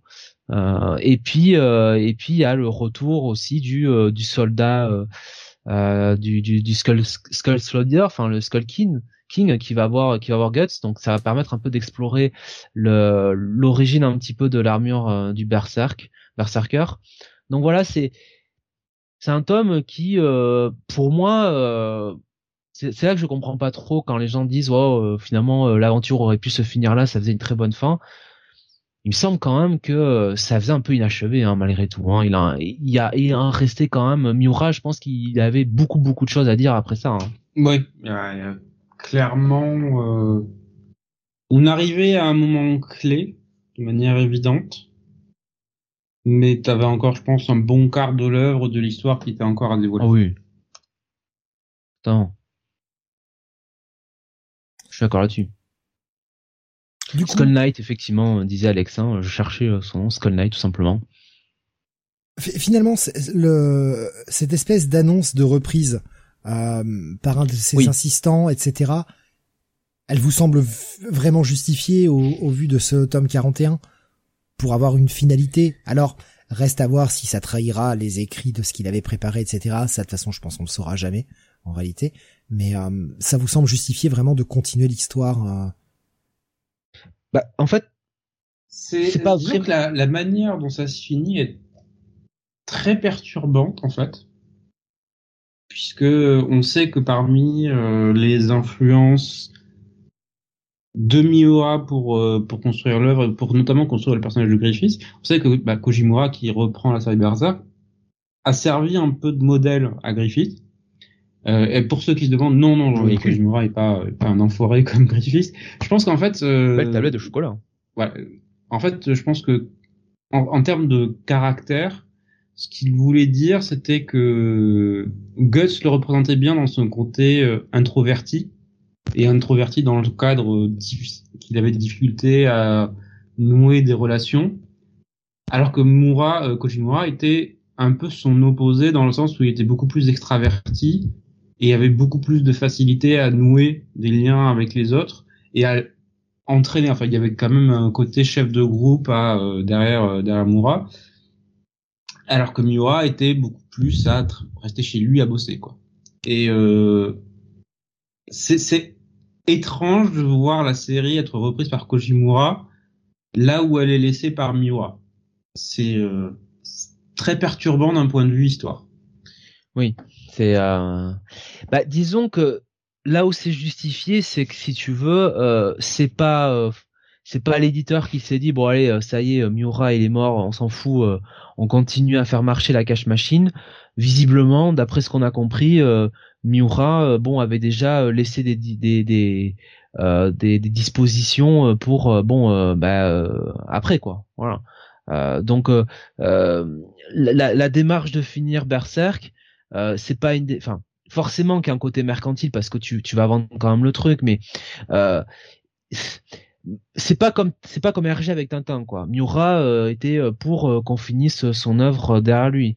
donc donc ça c'est ça c'est déjà c'est le premier point et le second point c'est que pour moi clairement comme dit Sam tu lis ce tome 41 bon l'histoire peut difficilement se finir comme ça quoi c'est c'est comme tu dis c'est c'est perturbant parce que finalement tu as l'impression que bah, la morale si ça se finissait là, c'est que quelque part Griffiths a gagné. Euh, finalement, les méchants, euh, autant le dire euh, très franchement, les méchants ont gagné, et finalement les gentils ben, s'en sortent en trouvant une espèce d'avre de paix sur une île à l'autre bout du monde, quoi. Enfin, tu vois, c'est un peu comme si c'était les, les Rubinson Crusoe, quoi. Voilà. Bon, bah oui, finalement, on a trouvé, on a trouvé la paix en, en s'exilant, quoi. Voilà. Donc c'est pas vraiment le message que je pense tu voulais euh, tu voulais euh, mhm. enfin comme Yora vous laisser euh, vous laisser dire et comme dit Alexin de manière un peu un peu imagée hein va bien falloir aller baiser Griffiths à un moment quoi puis le mec est à poil la moitié du manga donc il le demande en plus euh, Alexin nous disait euh, ça m'a l'air justifié en voyant les nouveaux chapitres à ma surprise euh, je, je savais pas qu'ils étaient sortis, hein, ce que tu as confirmé également. Alexin nous a dit il y en a déjà trois. Alors, c'est absolument pas un troll ou une blague, mais euh, enfin vraiment, c'est juste un constat. J'essaye d'être neutre, hein, vraiment.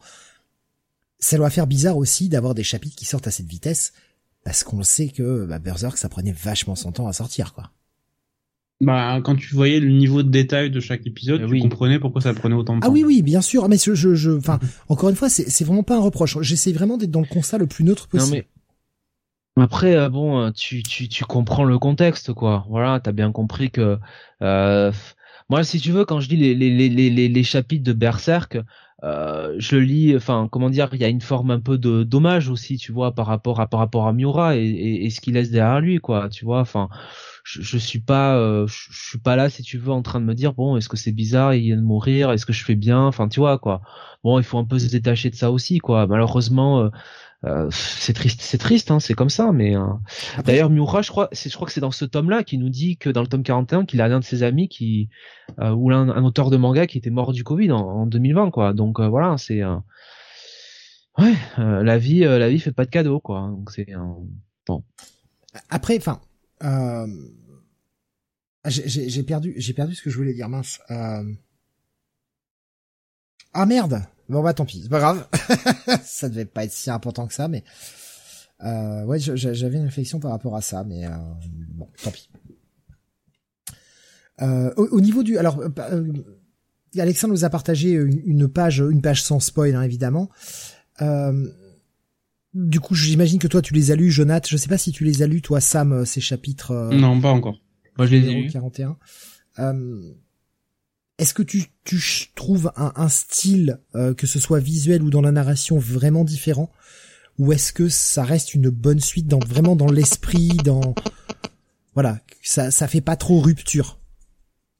Écoute, sur le plan graphique, euh, Euh, j'ai donc euh, spoiler alerte revu Griffiths à poil. Le cul est toujours euh, bien bien fait. il est toujours à son avantage. Peut-être que Mural le laissait aux assistants aussi avant. Voilà. Oui, oui, ils avaient de l'entraînement. Hein. donc non, partie graphique, objectivement, euh, de toute façon, ça fera, on pourra jamais faire aussi bien que, que Miura, quoi. Enfin voilà. Mais euh, je trouve que la partie graphique est quand même euh, très très très satisfaisante. Enfin, pour te dire là, le, le dernier qui est sorti en date, je me suis même, j'ai même, enfin tu vois, c'est dramatique, mais j'ai même oublié que c'était pas Miura qui le faisait, quoi. Tu vois. et et sur le scénario, on est vraiment dans le ton, quoi. Tu vois, on est vraiment dans ce ton un peu de voilà de berserk. Il y a, pas de changement, quoi. Il y a pas de rupture, quoi. On est vraiment sur la continuité. C'est ça qui est appréciable. D'accord. Après, voilà, j'ai un peu retrouvé ce que je voulais dire. Euh, bon, c'est pas si important que ça, mais c'est vrai que vous avez toujours le choix, en fait, de ne pas acheter la suite. Euh, si vous ne voulez pas que l'œuvre de Murat, qui à votre sens ne, doit pas être dénaturée, et ça c'est tout à fait entendable, euh, si vous ne voulez pas de cette suite, si vous pensez que personne ne peut reprendre derrière Murat, ben n'achetez pas les tomes suivants en fait. Tout simplement. Vous arrêtez au 41 et voilà. Pour vous l'histoire est complète. Rien ne vous oblige à acheter la suite. Et malgré tout, c'est pas si mal que ça que, la partie Murat s'arrête au 41 finalement. On n'a pas un tome où on t'impose une suite euh, par un autre auteur que tu n'aurais peut-être pas forcément envie. De laquelle tu n'aurais pas forcément envie. D'ailleurs, ce sera plus français, dit comme ça.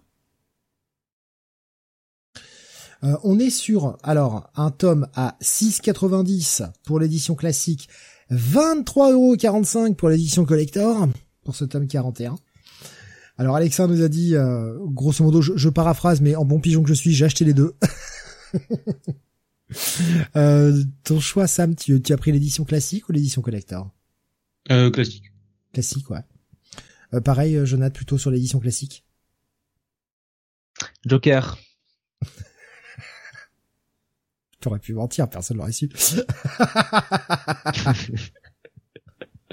personne ne l'aurait su. Euh, S'il ressort tous les tomes en collector, je les reprends, nous dit Alexin. Ah ouais, d'accord. Euh, dit c'est comme le fils de Tolkien qui a poursuivi son œuvre ou la roue du temps. Euh... ce qu'il dit, il a pris les deux, à vous.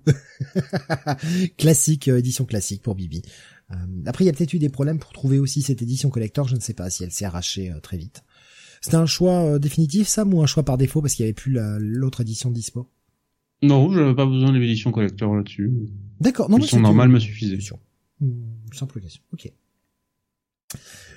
Euh, vous recommandez donc chaudement, si j'ai bien compris, hein, euh, encore une fois. Oui, oui, bah toujours de toute façon Berserk. Ouais, c'est c'est un, ouais, c'est un des classiques du manga hein, moderne. Hein, faut, euh, enfin moderne. Du coup, ça va être 89, je crois. Mais bon, euh... ouais, ce que je veux dire. Alors, petite question, est-ce qu'on peut commencer par Stom? Non. Vous avez le droit de me traiter de connard aussi, hein. oh, je sais pas. Là, je le prendrais pas mal. Hein. C'était vraiment une question à la con, c'était volontaire en plus. Hein. Non, non, je, vais prendre une décision très risquée, voire controversée, et vous conseiller de commencer par le volume 1. Oh, le mais t'es un fou Ouais, je sais. Tu es un malade. Non, mais à, ce niveau de, de, de, de changement de paradigme, Sam, tu me, tu me surprends. C'est, je sais, ouais. Je dis des horreurs de commencer les histoires par le début. Le mec veut commencer. Prendre des risques, moi. Mais, mais, euh, je, je, je, j'en reste. Non, j'ai pas peur. J'ai pas peur. Voilà. J'assume mes positions contre vents et marées. Nico Chris qui me dit le 1, mais de quel run? euh, euh, on va peut-être avoir un bon anime de Berserk, nous disait Alexin, euh, vu qu'il euh, casse les films en épisodes. Euh, je vois Grave qui nous dit mais le manga faut pas commencer par le dernier tome et lire à l'envers. On est drôle hein, ce soir. Hein. Ah c'est cool, hein. ça me fait marrer. Franchement, ça me ça fait change, marrer. Hein. Ça change d'habitude, dis donc. Euh, Bibi nous disait plus sérieusement, faut que j'essaye de trouver Gigantomachia d'ailleurs de Miura. Oui, qui a été réédité à l'occasion. Allez, on va changer d'ambiance. Hein. On va passer d'un truc assez violent à quelque chose de plus euh, plus doux, plus euh, dans, dans le sentiment et, dans le côté artistique également. avec la sortie du huitième tome de Blue Giant Supreme, hein, qui me donne toujours envie de manger du quick. Je suis désolé, hein. c'est pas c'est pas forcément de la vanne, hein. c'est juste que ça me fait, euh, j'ai enfin Giant suprême, euh, voilà. Ouais. Et comme je disais en intro, putain, qu'est-ce qu'on a attendu ce volume? Que euh, ça, ça, sort tous les trois mois, euh, Blue Giant Supreme, et là il y a eu un retard de, de quelques mois supplémentaires pour pouvoir l'avoir entre nos mains. Et c'est un tome. Euh, bah, le précédent était sorti le 2 euh, février. Ouais. ouais, je peux vous dire que j'ai souffert parce que ça fait partie de, mes séries que j'attends le plus chaque fois. C'est une série dont je suis tombé amoureux l'année dernière et vraiment vraiment magique en, en, tout point. Donc on suit le personnage de Dai qui est un jeune saxophoniste japonais passionné qui est aussi autodidacte même s'il a trouvé il a fini par trouver un maître au Japon. La série Blue Giant est séparée en fait en trois grandes étapes et trois grandes séries. Donc Blue Giant qui est en fait le, le parcours de Dai au Japon alors qu'il constitue son premier groupe et qu'il monte c'est-à-dire dans l'échelle du jazz et de la scène japonaise euh, du jazz. Blue Giant Supreme, qui est la série qui est en cours de publication en VF, est en fait Dai qui décide de voyager en Europe et euh, d'essayer de faire son trou sur la scène sur la scène européenne. Et donc dans ce volume 8 en fait après avoir tourné pas mal euh, en Allemagne notamment, on le voit arriver en France et à Paris et on aura, je l'espère, puisque Blue Supreme se termine au volume 10, j'espère que Glenna enchaînera sur la troisième série qui est Blue Giant Explorer, qui se situe cette fois aux États-Unis, où Dai va aller sur la terre de naissance, d'origine du jazz. Donc, comme je disais, on retrouve dans ce volume 8 Dai qui, après avoir dû se rendre au Japon euh, suite à un malade de son père, revient retrouver son groupe en Europe, euh, son groupe qui a trouvé en son absence ben, un remplaçant temporaire, un remplaçant qui s'en sort très très bien et qui ne comprend pas pourquoi il devrait laisser placer laisser sa place à ce jeune japonais certes euh, euh de, duquel on chante les louanges mais lui est un génie lui aussi donc il devrait pouvoir rester et évidemment on va avoir une petite confrontation entre les deux qui va être très très amusante et on comprend qu'ils ont aussi deux points de vue complètement différents sur leur manière d'approcher la musique et le jazz et comment comment être un, un, bon musicien et combien voilà qu'est-ce qu'une bonne performance? Il y a il y a deux points de vue très différents qui s'affrontent là-dessus et ensuite comme je disais on va les voir arriver à Paris en France pour euh, pour donner une série de concerts. Ça reste ça reste ultra ultra prenant, le style graphique mais vraiment arrive à retranscrire l'intensité de la musique, ce qui est euh, pour moi la réussite de la série. Je sais pas comment l'auteur s'y prend, mais c'est euh, c'est super. Voilà. Blue Giant Supreme, ça fait partie de mes, de mes petits choux, mes petits coups de cœur, et euh, j'espère que j'arriverai à convaincre des gens de se lancer dedans. Alors, est-ce que tu peux euh, rappeler, parce que du coup, tu, tu as parlé donc de cette euh, potentielle future série euh, qui s'appelle mhm. Blue Giant Explorer. tu as dit ça. c'était ça, c'est la deuxième partie. C'était quoi le nom de la première? Tu l'as dit, mais j'ai déjà oublié. Blue je suis désolé. Ah, Blue Giant, Blue Giant, deuxième partie Blue Giant Suprême et troisième partie, on croise les doigts pour l'avoir en VF ensuite, Blue Giant Explorer. D'accord. Oui, non, voilà. Excuse-moi. C'est, je, j'avais pas retenu le nom euh, de la première partie. Mhm. Ça peut peut-être intéresser des gens qui auraient peut-être envie de s'y mettre justement en commençant vraiment par euh, bah, par le, début réel de l'histoire. Même si. Euh, si vous voulez commencer, c'est Blue Giant. On, peut. Est-ce qu'on peut prendre directement par Blue Giant suprême sans trop perdre? Oui. Oui, oui, parce que comme je dis, chaque chaque série en fait est une étape dans la carrière du personnage et chaque série se passe dans un lieu différent. Donc euh, Blue Giant, c'est le début, ça se passe au Japon. Blue Giant Suprême se passe intégralement en Europe. Ça commence par ben, Dai qui décide d'aller prendre un risque et de tout recommencer à zéro en Europe. Donc il n'y a pas besoin de connaître quoi que ce soit sur la première partie de la série. Et Graf qui nous disait, euh, et après il y aura Blue Giant Yotunheim. c'est pareil, ça me fait rire.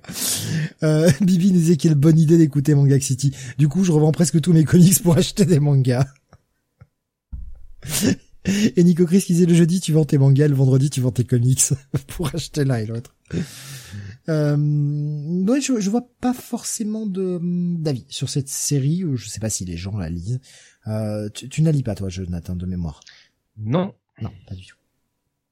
Mais par contre, ce que tu lis, eh bien, euh, ah. il y a des gens euh, qui chantent et il y a des gens qui bah, ne, ne parlent pas parce qu'ils sont muets, donc pour chanter c'est plus compliqué. Tu lis Comi cherche ses mots. J'ai essayé de l'introduire comme j'ai pu. Hein. J'ai vraiment ramé pour celle-ci. Oui, je vois que t'as ramé. Ouais. J'espère que t'as fait des gros guillemets quand t'as dit euh, je, je, lis. Hein.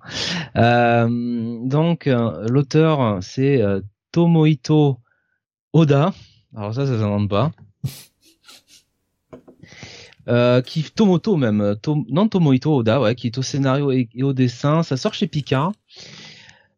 Alors, qu'est-ce que ça raconte? On va suivre le personnage de Komi, euh, qui euh, est une élève au lycée qui ne passe pas euh, inaperçue puisque en gros bah, c'est le cliché un petit peu de la la lycéenne grande cheveux longs mystérieuse qu'on a dans les mangas très canon qui impressionne tout le monde la beauté froide hein, comme on dit inaccessible et en fait, euh, elle a, euh, elle a un problème cette chère commis, c'est que elle est hyper timide. Euh, elle, en fait, si elle ne parle pas aux gens, si elle est extrêmement froide, c'est qu'elle n'est tout simplement pas à l'aise en, société. Elle n'arrive pas, n'arrive pas à s'exprimer. Elle, souffre d'une terrible anxiété sociale et, et voilà, elle n'arrive pas à s'exprimer et jusqu'au jour où elle rencontre donc Tadano, son voisin de classe. Alors lui, par contre, qui est l'élève traditionnel, hein, l'élève lambda, euh, voilà, euh, sans plus ni rien.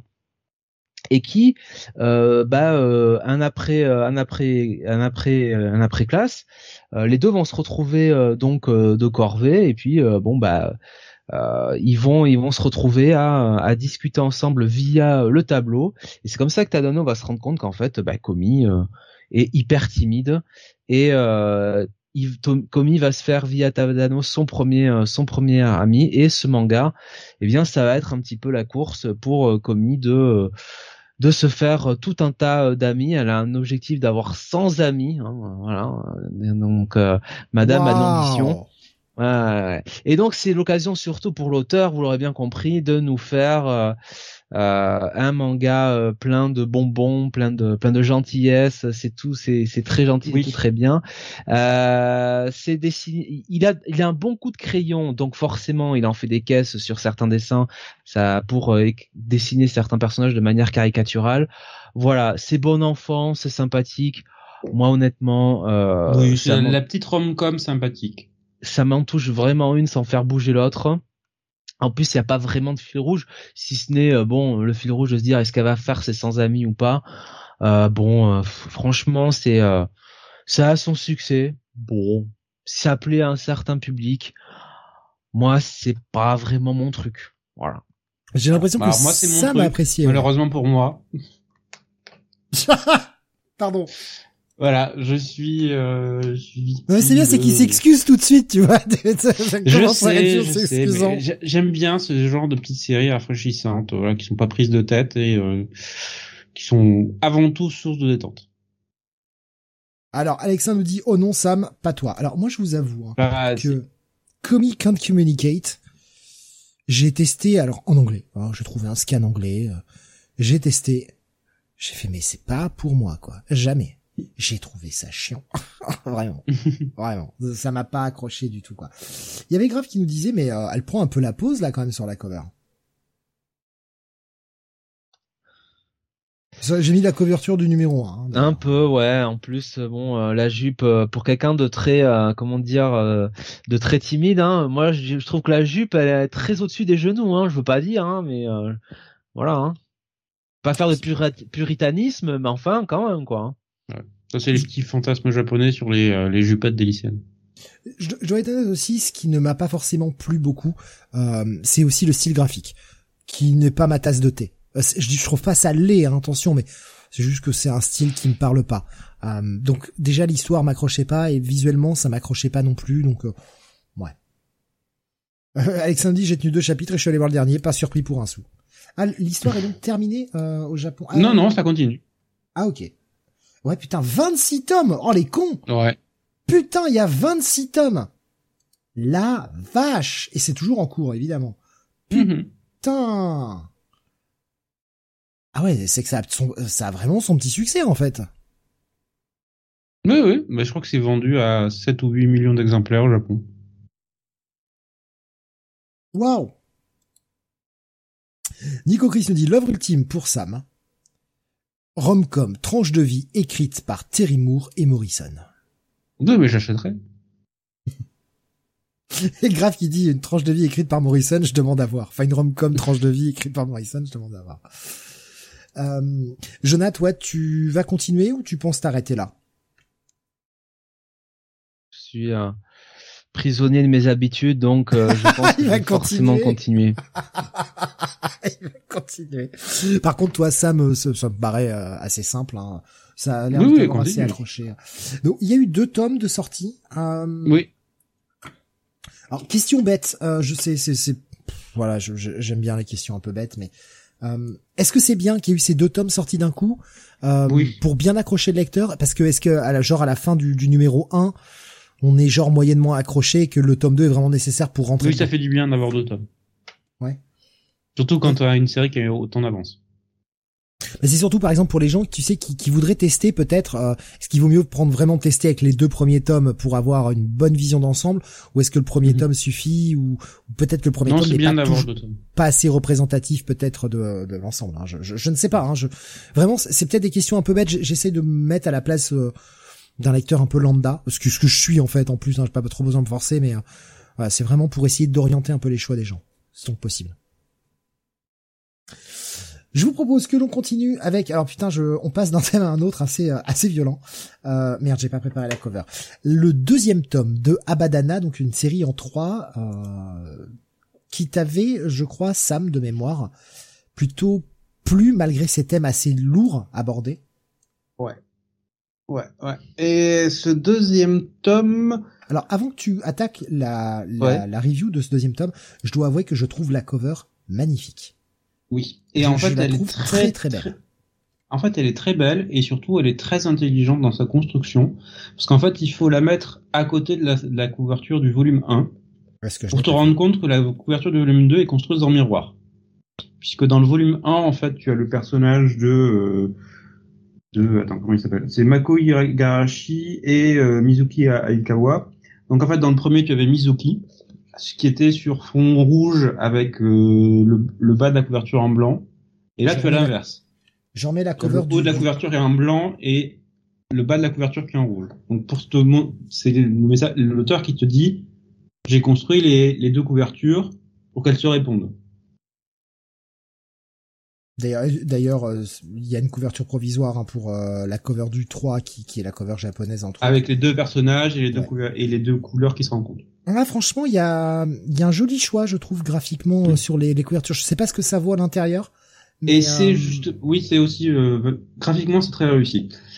Et en fait, le, le choix des couvertures est très bien fait aussi pour te dire ce qu'il y a à l'intérieur. Parce que comme je te dis, le premier volume avait le personnage de euh, de Mizuki en couverture, et là dans ce, deuxième tome, c'est le personnage de Mako. Et en fait, pourquoi? Parce que, alors pour ceux qui euh, ont, pour rappeler un peu l'histoire, en fait, l'histoire commence avec bah, le personnage de, euh, de Mizuki, qui va se rendre à la police pour dire j'ai tué ma meilleure amie, je vais vous dire où est le corps. Voilà. L'histoire commence comme ça. Et tout le premier volume, c'était ben, pourquoi elle a fait ça, pourquoi a-t-elle tué sa meilleure amie? Et le personnage qui, par petits segments, donnait des réponses, ici ou là, sans être véritablement clair. Il y avait une aura de mystère total sur est-ce qu'elle a vraiment tué sa meilleure amie? Et surtout si elle l'a fait pourquoi? Où sont les réponses? Donc on voyait euh, des enquêteurs, des journalistes, euh, des avocats tourner autour de cette affaire pour essayer de découvrir la vérité et chacun trouvait des éléments dans son coin. Et toi, en tant que lecteur, tu étais là à essayer de raccrocher les éléments avec ce que le, personnage voulait bien te dire. Tout en disant, mais est-ce qu'elle dit la vérité? Et là, dans ce second volume, ce qui est fascinant, c'est qu'en fait, tu as le point de vue de la victime, tu as le, le point de vue de Mako, et tu te rends compte que tout ce que t'as dit le personnage de Mizuki dans le volume 1, il y a beaucoup de mensonges, il y a beaucoup de choses qu'il faut voir sous un autre angle, et mon dieu que c'est glauque. En fait, elle nous Mon fait une Dieu, Kaiser Soze, quoi. volume 2 est sombre et noir. ah, ça va très très loin dans la, la dégénérescence de la nature humaine. Tu as des personnages que tu veux qui meurent en fait. Tellement c'est des ordures. Mais vraiment. c'est, euh, tu te dis mais crève en fait, crève, s'il te plaît, meurs parce que tu ne fais que que du mal autour de toi et ah c'est c'est c'est extrêmement noir ce volume 2. On n'en sort pas intact. Et surtout au terme de ce volume 2, après toutes ces révélations qu'on voit du point de vue de Mako, tu te demandes, d'accord, mais quelle est la vérité? Parce que tu ne sais toujours pas en fait comment elle est morte à la fin du, du volume 2. Tu vois comment certains événements se sont réellement déroulés, mais tu n'es pas au bout de l'histoire encore. Donc, le suspense reste au total, tout en sachant que beaucoup de choses qu'on t'a montré dans le volume 1 étaient fausses. Ouais, donc c'est une Kaiser euh, en puissance, quoi. Y a de ça, y a de ça. Donc euh, oui, oui, très, très, très, très, très euh, bonne série. Attention, quand je dis c'est glauque, c'est vraiment glauque, hein. vraiment. C'est euh, ça, ça, va, ça va très, très loin. C'est au prix de 12,90 le tome. Il y aura trois tomes hein, pour la série complète. Alors pour ceux qui demandent pourquoi c'est plus cher, c'est que les tomes sont plus grands. Euh, ouais, on est sur du 225 pages grosso modo par tome à peu près. Euh, je pensais pas au nombre de pages, je pensais à la taille vraiment du, euh, du volume, tu vois. D'accord. C'est pas le, la taille normale d'un, tome common, quoi. Et le, le dernier volume, hein, le troisième et dernier volume, euh, devra sortir, enfin devrait, pardon, sortir normalement le 7 octobre. Donc euh, la fin. Oui, l'attendre peut-être trop longue. Ça arrivera assez vite quand même. Enfin, c'est pas, ils ont fait, on te fait pas attendre six mois. Bah, juste quatre.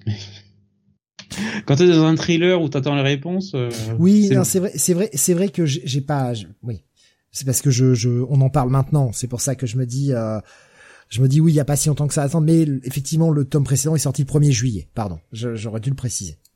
Excusez-moi. Euh, voilà, donc euh, deuxième tome sur trois de Abadana, une euh, chaudement recommandée, mais pour public averti. Oui. Adabana, pardon, excusez-moi, j'ai inversé de lettres. Euh, on va on va se calmer, hein, on va se détendre, on va revenir à des... lu hein, au passage. Ah, tu l'as lu, pardon, Jonath? Ah, je suis désolé, oui, tu l'as marqué en plus. Pardon, je t'interroge pas, je suis vraiment un sac à merde. Excuse-moi. Qu'en as-tu pensé, Jonathan? Moi, j'aurais dit sac à foutre, mais bon, si tu veux te qualifier de sac à merde. Euh. non, mais désolé, franchement. Non, non, non, mais plus sérieusement, euh, effectivement, c'est une ambiance très glauque. Euh, moi j'aime bien parce que alors évidemment il y a ces va-et-vient un petit peu avec les flashbacks pour bien comprendre euh, pour bien comprendre l'affaire mais euh, on va voir euh, alors pas forcément sur ce tome là mais dans le tome qui, qui va suivre enfin dans les tomes qui vont suivre il y a aussi un côté très procédural avec bah, les avocats hein, qui s'occupent de l'affaire qui vont essayer de sortir un petit peu la fille de, de du merdier dans lequel elle s'est foutue. Donc c'est c'est vraiment c'est vraiment plutôt une bonne intéressante moi je suis allé au bout. Donc euh, j'ai euh, j'ai eu l'ensemble de la série et ouais c'est euh, ça avait pas besoin d'être plus long.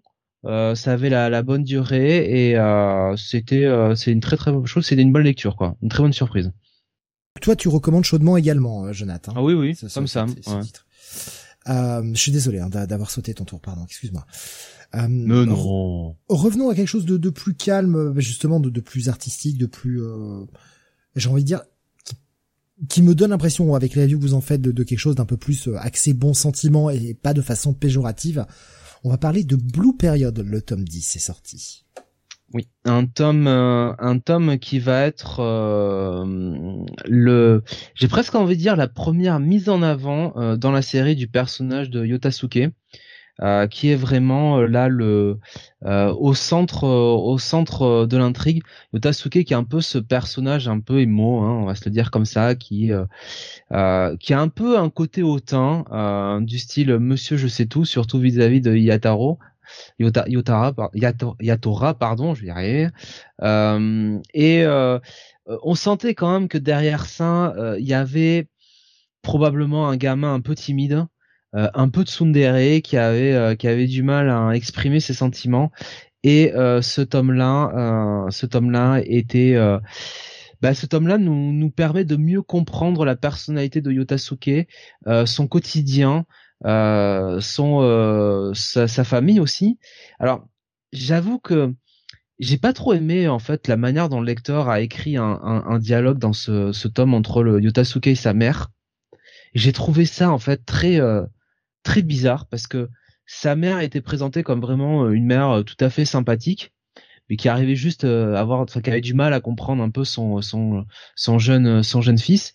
Puis tout d'un coup il nous l'écrit comme une espèce un peu de un peu de mère autoritaire qui voilà euh, qui en a marre euh, de ce gamin euh, qui joue les enfants les enfants gâtés et puis le chapitre d'après bon bah elle est redevenue comme avant quoi. Elle est très très contente oh t'as enlevé tes médecins tout ça remets-les enfin j'étais un peu c'est c'est peut-être le premier presque pas faux pas de l'autrice mais le premier moment je me suis dit qu'est-ce qui, qu'est-ce qui se passe quoi bon après c'est pas très grave hein, c'est juste le, le fil d'une discussion le plus important c'est de voir que on explore vraiment la psyché de Yotasuke. Euh, ça rentre aussi euh, en ligne de compte, enfin c'est euh, en parallèle surtout d'un du projet de fin d'année euh, des premières années euh, qui euh, va qui, qui comment dire auquel participe aussi forcément Yatora. Donc dans ce tome aussi, on va quand même suivre un Yatora qui va essayer de trouver bah, encore une fois la bonne idée, savoir qu'est-ce qu'il va pouvoir représenter pour son projet de de fin d'année. donc donc voilà, un tome toujours toujours très intéressant, toujours toujours très bien écrit, qui se penche peut-être moins sur les techniques euh, graphiques, les techniques artistiques par, rapport aux autres tomes, il se penche peut-être plus sur euh, bah, finalement euh, ce passage entre le lycée et vraiment et l'université, hein, ces jeunes adultes qui essaient de se découvrir, qui essaient de sortir un petit peu de leur carapace. Mais voilà, c'est toujours aussi, c'est toujours aussi bien dessiné, c'est toujours aussi bien écrit. C'est une série, une série très très bonne. Hein. Sam, ton avis sur ce dixième tome? Euh, ben pour revenir sur le point de la mère de, de Zako, c'est pas du tout comme ça que je l'ai lu en fait. Euh, moi, je l'ai lu comme euh, le portrait d'une mère euh, quelque peu abusive qui joue un rôle en fait. Voilà. Elle joue le rôle de la mère a priori en apparence, on va dire qui entoure bien son fils, qui le soutient, et derrière lui et en fait on comprend que c'est pas du tout l'expérience qu'en a son fils. C'est euh, plutôt qu'elle l'a enfermé dans ben, tu n'es doué que pour le dessin, donc ferme-la et euh, dessine. C'est tout. Tu n'es doué, tu n'as tu n'as aucun autre talent. Donc c'est on comprend qu'il y a une relation qui est relativement malsaine entre les deux et que sa mère est d'autres facettes qui ressortent par moment quand euh, quand elle est contrariée. Donc c'est voilà, moi, moi je l'ai perçu comme ça. Ensuite effectivement, encore une fois un très bon tome. J'ai beaucoup aimé la, la réflexion sur ben, qu'est-ce qu'est l'art pour euh, chacun des personnages exactement. Est-ce que c'est un travail? Est-ce que c'est euh, voilà que signifie une œuvre pour chacun? Ça c'est un, un, thème qui est récurrent dans la série. J'ai l'impression euh, qu'est-ce que qu'est-ce qu'une œuvre peut représenter pour chacun? Et notamment euh, bah, quand on parle d'art moderne euh, parce que c'est plus difficile d'avoir très souvent la signification d'une œuvre dans le cadre de l'art de l'art moderne. La réponse de l'autrice est assez simple. Ben si ça ne vous touche pas c'est que en fait c'est pas pour vous. C'est aussi simple que ça. C'est pas c'est pas que c'est mauvais c'est pas que c'est vous qui avez mauvais goût quoi que ce soit. Non c'est juste que faut avoir il y a un certain type de sensibilité qui est adapté à ce genre d'œuvre certaines heures vont plus vous parler que d'autres, c'est normal. D'accord. Donc oui, très très bonne série, moi qui se maintient et fait partie là aussi de mes préférés. Donc chaudement recommandé par vous deux. Oui. Ah oui. Allez, on va continuer avec un tome 1, mais si je dis pas de bêtises, c'est une réédition. C'est une réédition puisque la série avait été avait commencé à être publiée il y a plus de 20 ans par par Delcourt euh, Delcourt Tonkam, hein, je précise. Euh, ils avaient dû, non c'était Delcourt encore à l'époque. Euh, ils avaient dû arrêter la, la, série en cours de route puisqu'elle se vendait extrêmement mal. Je me souviens encore d'un article que j'avais lu dans la presse comme quoi en fait la série c'était euh, se vendait à peine à plus de 700 exemplaires. Ce qui voilà le marché était plus petit à l'époque donc 700 exemplaires c'était euh, bah, quasiment rien en fait. Donc c'est une vraie surprise de voir la série revenir après après autant d'années et surtout dans une édition aussi réussie parce que Megan, euh, bah, ils ont pris le format Perfect Edition qu'ils avaient déjà utilisé pour euh, pour Shigurui, pour quelques autres séries. Euh, avec, avec, certains succès, on voit qu'ils ont bossé l'édition. Donc on a on a un bel objet entre les mains et ça fait plaisir. Et de quoi ça parle en fait Karakuri Circus? Ben c'est un bon gros mélange de beaucoup d'idées différentes. Parce que, euh, en fait, on suit le personnage de, de Narumi euh, Kato, qui est un, un jeune euh, spécialiste d'arts martiaux qui, atteint d'une maladie extrêmement rare, ne peut survivre que s'il fait rire les gens. Voilà, c'est une espèce de maladie imaginée par l'auteur qui touche le système nerveux secondaire qui fait que par euh, système d'empathie, enfin, il te donne toute une explication, il a besoin de faire rire les gens. Et, s'il entend le rire des gens qu'il fait rire, ça calme ses crises euh, qui peuvent littéralement le tuer s'il ne, les arrête pas. Et en fait, un jour, il rencontre euh, un, un, jeune garçon appelé Mazaru qui lui demande son chemin parce qu'il veut découvrir un cirque qui est en ville. Et là, on va découvrir euh, une jeune femme, une jeune femme appelée Shirogane, euh, qui va être la protectrice de, de Masaru, parce que Masaru, ben, il est le descendant d'un gros groupe industriel, et sauf que c'est un enfant illégitime, et que les enfants légitimes aimeraient bien le buter, en fait, pour récupérer la fortune en question. Et pour ça, ils vont utiliser un groupe d'assassins qui utilisent des marionnettes géantes pour le tuer. Et ça, c'est le début de la série, c'est on va dire les deux premiers volumes qui gèrent le premier arc. Et en fait, au terme de, ces deux premiers volumes, tu as un gros cliffhanger qui change avec un gros twist qui change en fait le statu quo de la série.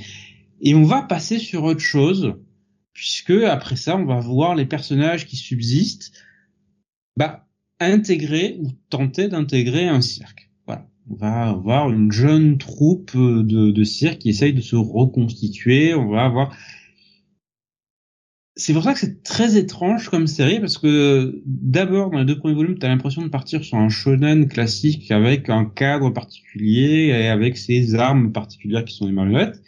Et puis dans les volumes 3 et 4, tu pars sur un exercice qui est complètement autre chose avec cette constitution d'un cirque et des personnages qui euh, ont survécu au premier arc, qui euh, essayent de mener leur vie dans ce cadre.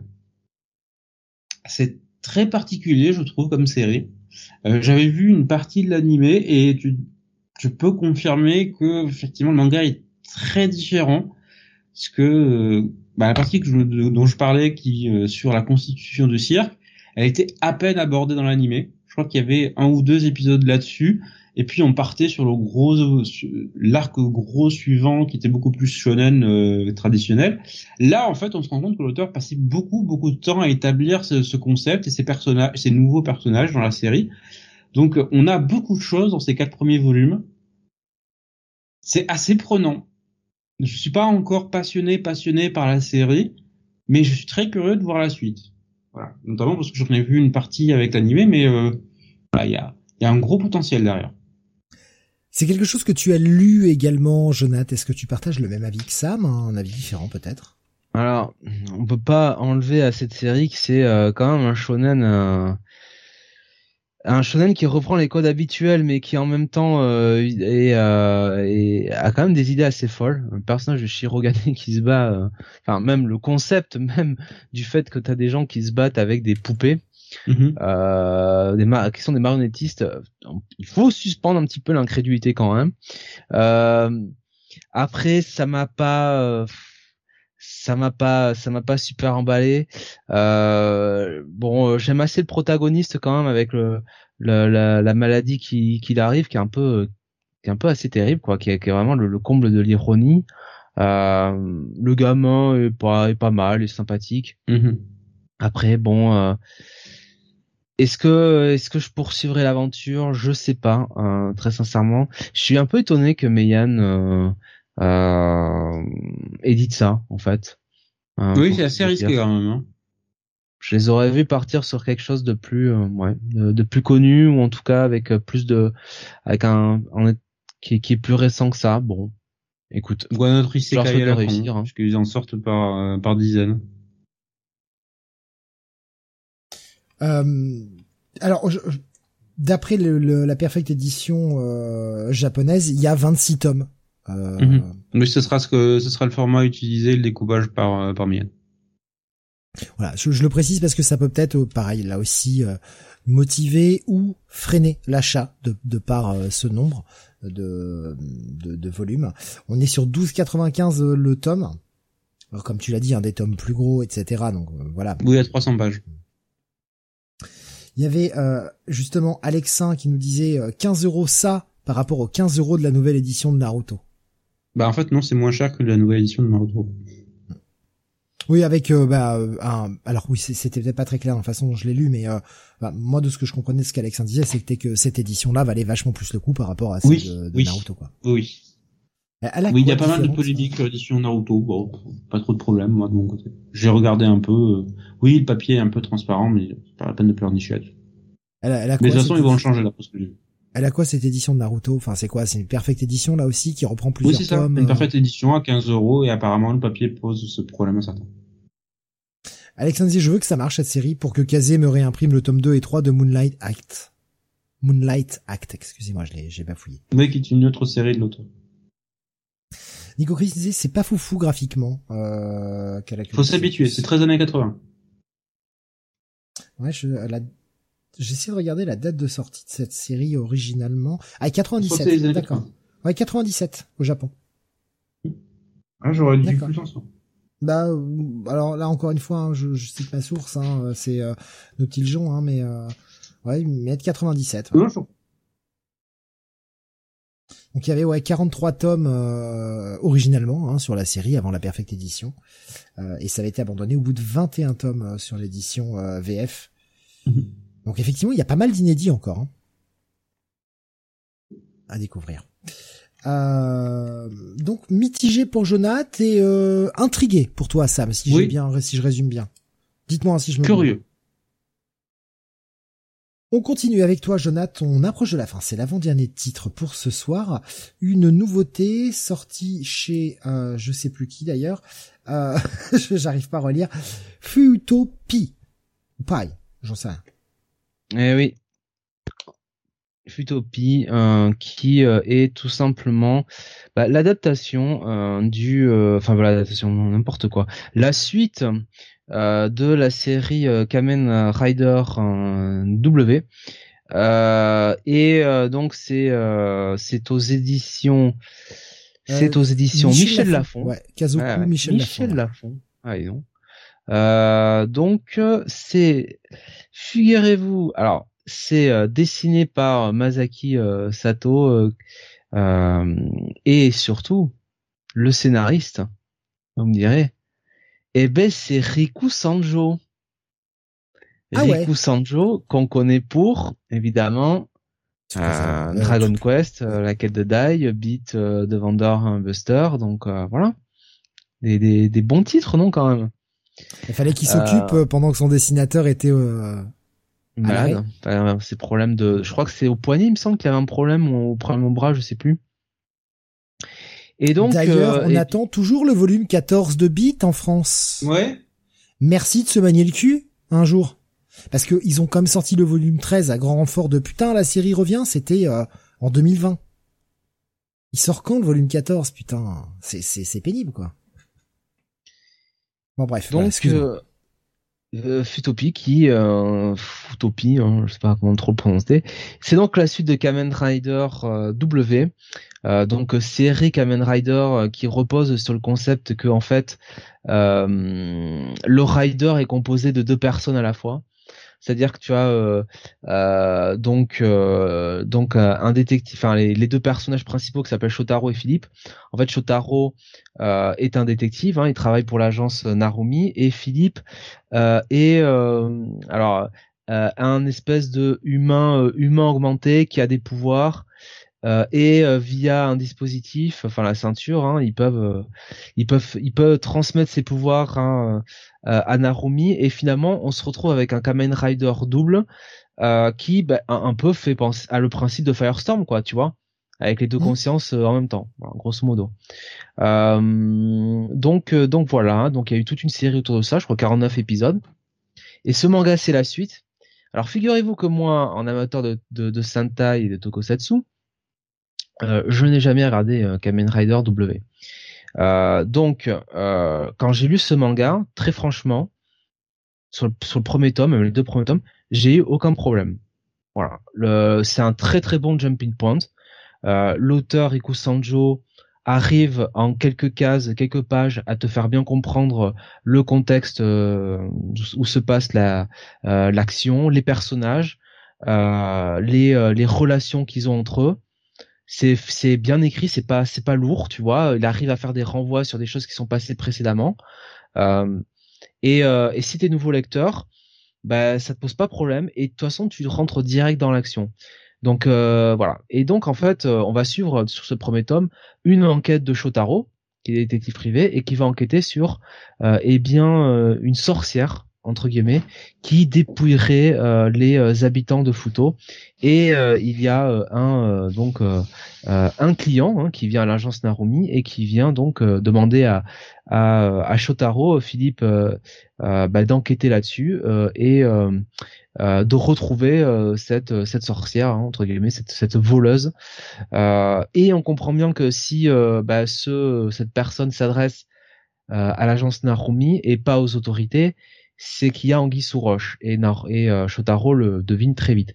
Donc, euh, ce que j'apprécie sur ce tome, c'est qu'on est sur une série Kamen Rider, mais à l'image, mon cher Steve, de Power Ranger chez Boom Studios, Riku Sanjo n'est pas là pour nous faire du Kamen Rider à tous les chapitres. Voilà. La première fois qu'on voit Kamen Rider, je vous le dis, hein, c'est que le premier tome, je crois que c'est dans le chapitre 5 ou 6. La première transformation. Tout le reste, c'est vraiment euh, la phase d'exposition, euh, l'enquête surtout de, de Shotaro, les interactions entre les personnages. Shotaro qui, voilà, un peu à l'image de Conan, hein, dans Détective Conan, met en place ces différentes hypothèses. et on sent bien que, en plus derrière ça, Riku Sanjo nous, nous, nous, nous cale un petit peu une, un fil rouge, quoi une intrigue principale qui est pas forcément très visible sur le premier tome, mais que bon, quand t'as habitué un petit peu de manga ou de lecture de quoi que ce soit, tu vois bien où il va en venir, quoi. Tu comprends ce qu'il veut, ce qu'il veut mettre en place, quoi.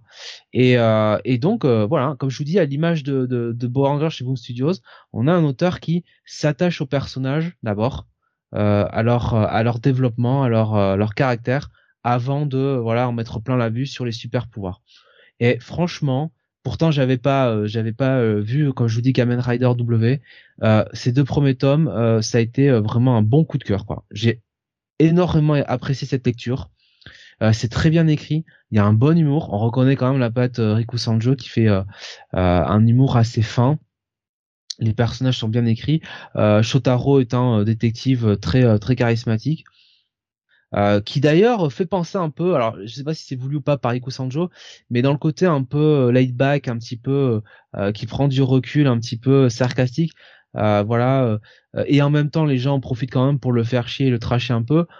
Il y a un petit peu de Spike dans, et ça peut me revenir Cowboy Bebop, voilà. donc non, très très bonne lecture, très très content de cette découverte. Et euh, bien joué Michel Lafont euh, de nous éditer ça. Hein. C'est une série qui t'avait pas tenté, Sam, ou peut-être que tu n'as pas vu en magasin ou... Non, je pas vu en magasin. D'accord, ouais, donc c'est pour ça que tu n'y es pas allé, ou est-ce que ça peut, ça pouvait aussi peut-être ne pas te tenter vraiment? Oh bah de toute façon, il y a Rico Sanjo au scénario, ça peut être intéressant. Actuellement, on est à 12 tomes hein, au Japon, euh, pas de. Eh ouais, c'est un ongoing, hein. Pas de, oui, pas de fin annoncée pour le moment. On est sur 7,95€ euh, le volume. Voilà, il y en a deux de sorties, hein, les deux premiers euh, sortis euh, en même temps. voilà à peu près pour les Je sais pas si j'aurais sorti les, deux en même temps. Alors à moins qu'ils aient, tu vois, une, une, ils savent qu'ils vont sortir plusieurs tomes à la suite assez vite, mais. Bah écoute, le, volume 3 est déjà, est d'ores et déjà annoncé. Alors encore une fois avec toutes les possibilités de retard, mais pour le 8 septembre. Ah oui, d'accord, ok. Ah ça va vite, hein. Ok ça va vite. Alors après, il n'y a pas, il a pas encore vraiment de date annoncée. Ah si, il y a déjà une date pour le 4. Le 4, il l'annonce le 17 novembre. donc ils vont sortir un tous les deux mois, quoi. Ouais. Oh bah oui, après tout, euh, ouais. Écoute, chez ma libraire, elle avait mis euh, la mention euh, coup de cœur qu'elle avait beaucoup aimé la série. Alors tu vois. Donc bah écoute, ça va, voilà, un truc de plus à ajouter sur ta liste. Ah oui Très longue liste. T'as très très très longue liste. Oui. De trop, choses. trop, trop longue. plus.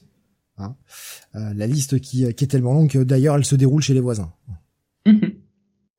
bah au moins ils ont des conseils de lecture. ouais, il nous emmerde lui avec ses papiers là, putain. Écoutez, vous voulez pas que j'aille entreposer des, des, euh, des bouquins chez vous? Laissez-moi au moins euh, entreposer mes listes. Mal poli ces voisins. C'est ça, Mal ouais. Pourquoi ils veulent vivre dans leur appartement Laissez-les moi que j'ai de l'espace. il y en a besoin, merde. Oui. Euh, Il y a hum, Alexin qui disait à la FNAC, il y a trois Shikishi offerts pour l'achat de deux tomes. Des deux tomes, pardon. Ah, ça je ne savais pas. Oh, ça peut peut-être intéresser des gens. Euh, continuons euh, et terminons euh, d'ailleurs avec le dernier tome pour ce soir. Il s'agit des Chroniques des Sept Cités numéro 2, euh, sorti chez Noévé Graphics en début de mois de juillet. Oui, c'est un tome que Steve et beaucoup d'autres ont attendu avec une impatience euh, fébrile. Après Ah, ça un avait été mon gros tome, coup de cœur. hein. Ouais, moi ça avait été mon gros gros gros coup de cœur euh, quand le tome 1 était sorti.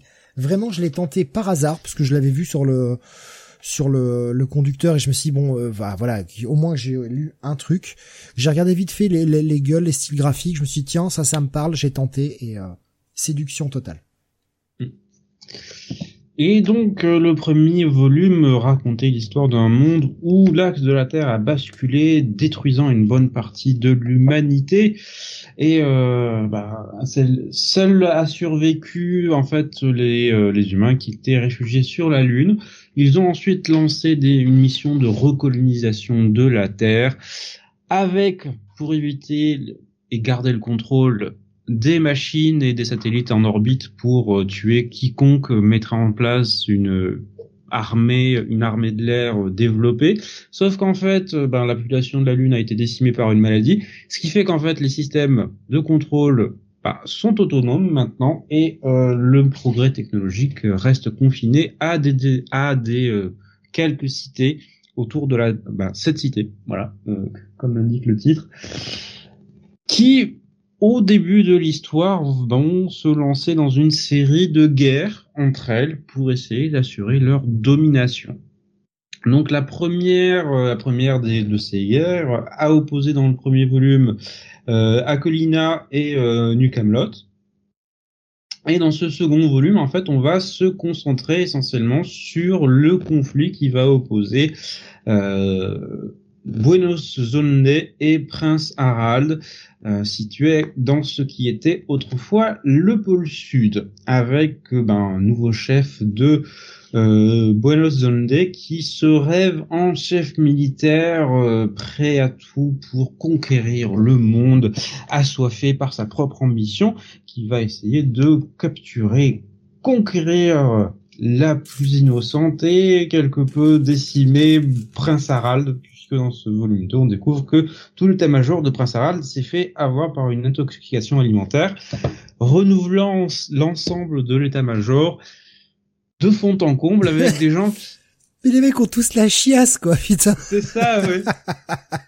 Ce qui est assez marrant, une excuse assez étrange pour euh, renouveler le l'état-major, ouais.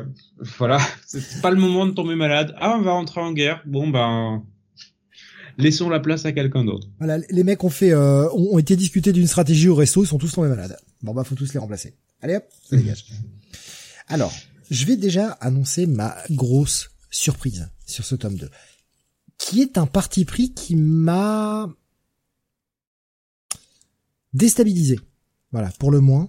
C'est-à-dire que, avec les gens qu'on nous présente dans le premier tome, alors, on nous dit c'est les chroniques des sept cités, on a deux principales cités-états qui sont en guerre, donc, tu tu t'attends à ce que les autres, bah voilà, tu les vois petit à petit. Choisissent On leur com- camp.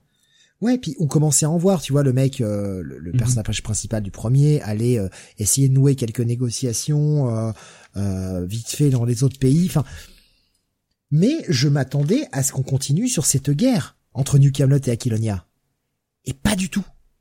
En fait, à la fin du premier tome, la situation est réglée. On a juste le premier chapitre de ce tome 2 qui nous permet de voir les retombées pour ces deux pays, et notamment surtout pour Aquilonia, euh, de, de, de, cette, de cet affrontement, et on part sur de nouveaux personnages et de nouveaux pays qui s'affrontent pour des raisons un peu fallacieuses. Et en fait, ça m'a totalement déstabilisé. Je m'attendais pas du tout à ce changement-là. Et je me suis dit, ah! Et d'un seul coup, je me suis rappelé que la série n'est que en cinq volumes. Parce que donc il faut aller, il faut avancer vite.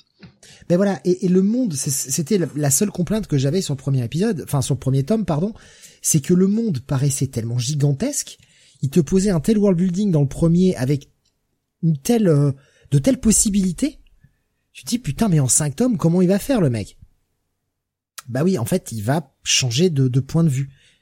Et je m'attendais pas à ça, parce que j'avais pas lu les, les le, résumé à l'avance, je voulais rien savoir, je voulais juste l'avoir et je voulais ça le euh, C'était une découverte. Je dis bon, ok.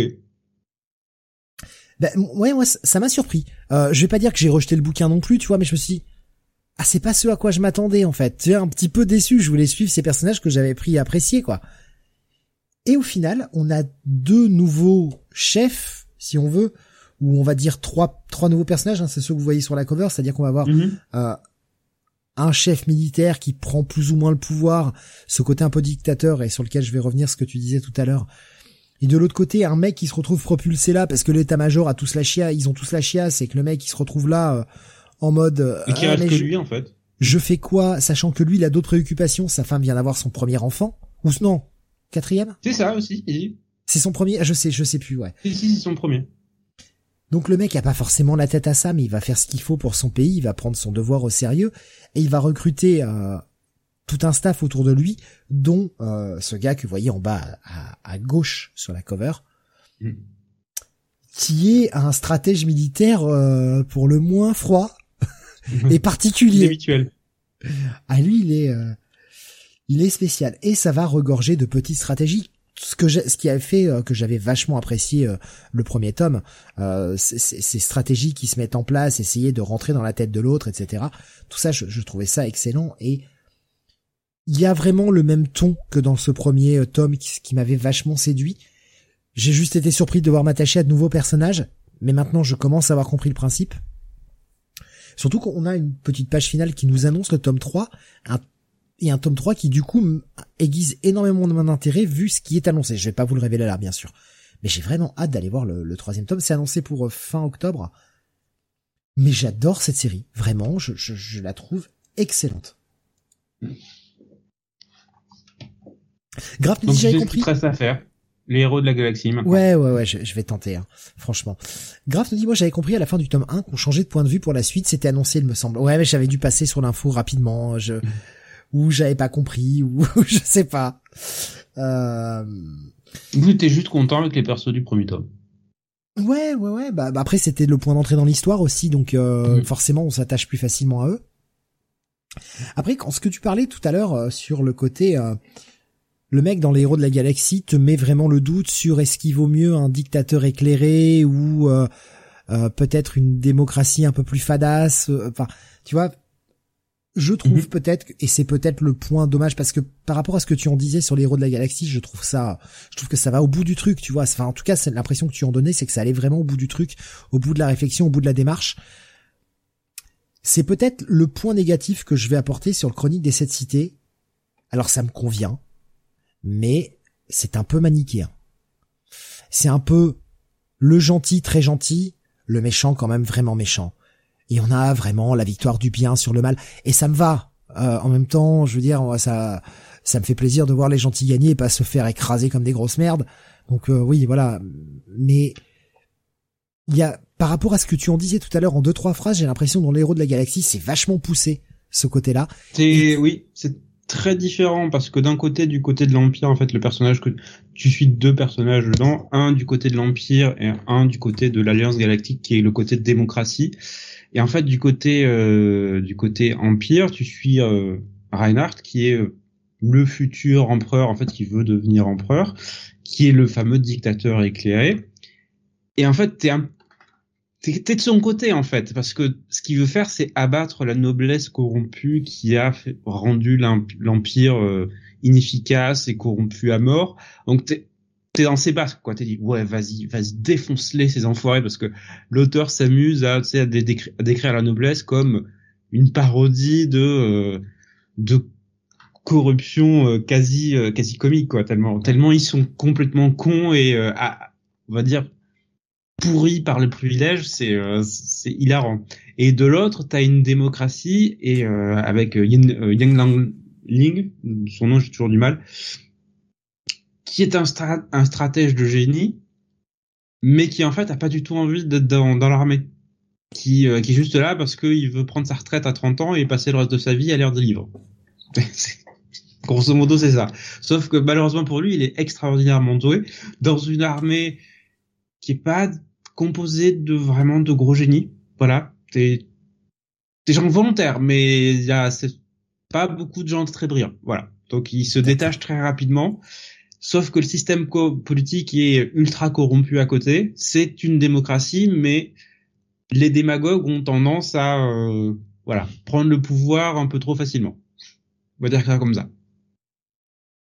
Donc t'as as, ça de ce côté-là, et tu retrouves beaucoup le côté stratégie en fait, parce que c'est beaucoup de batailles spatiales avec les deux essayant, les, deux stratèges essayant de se dépasser l'un l'autre en permanence.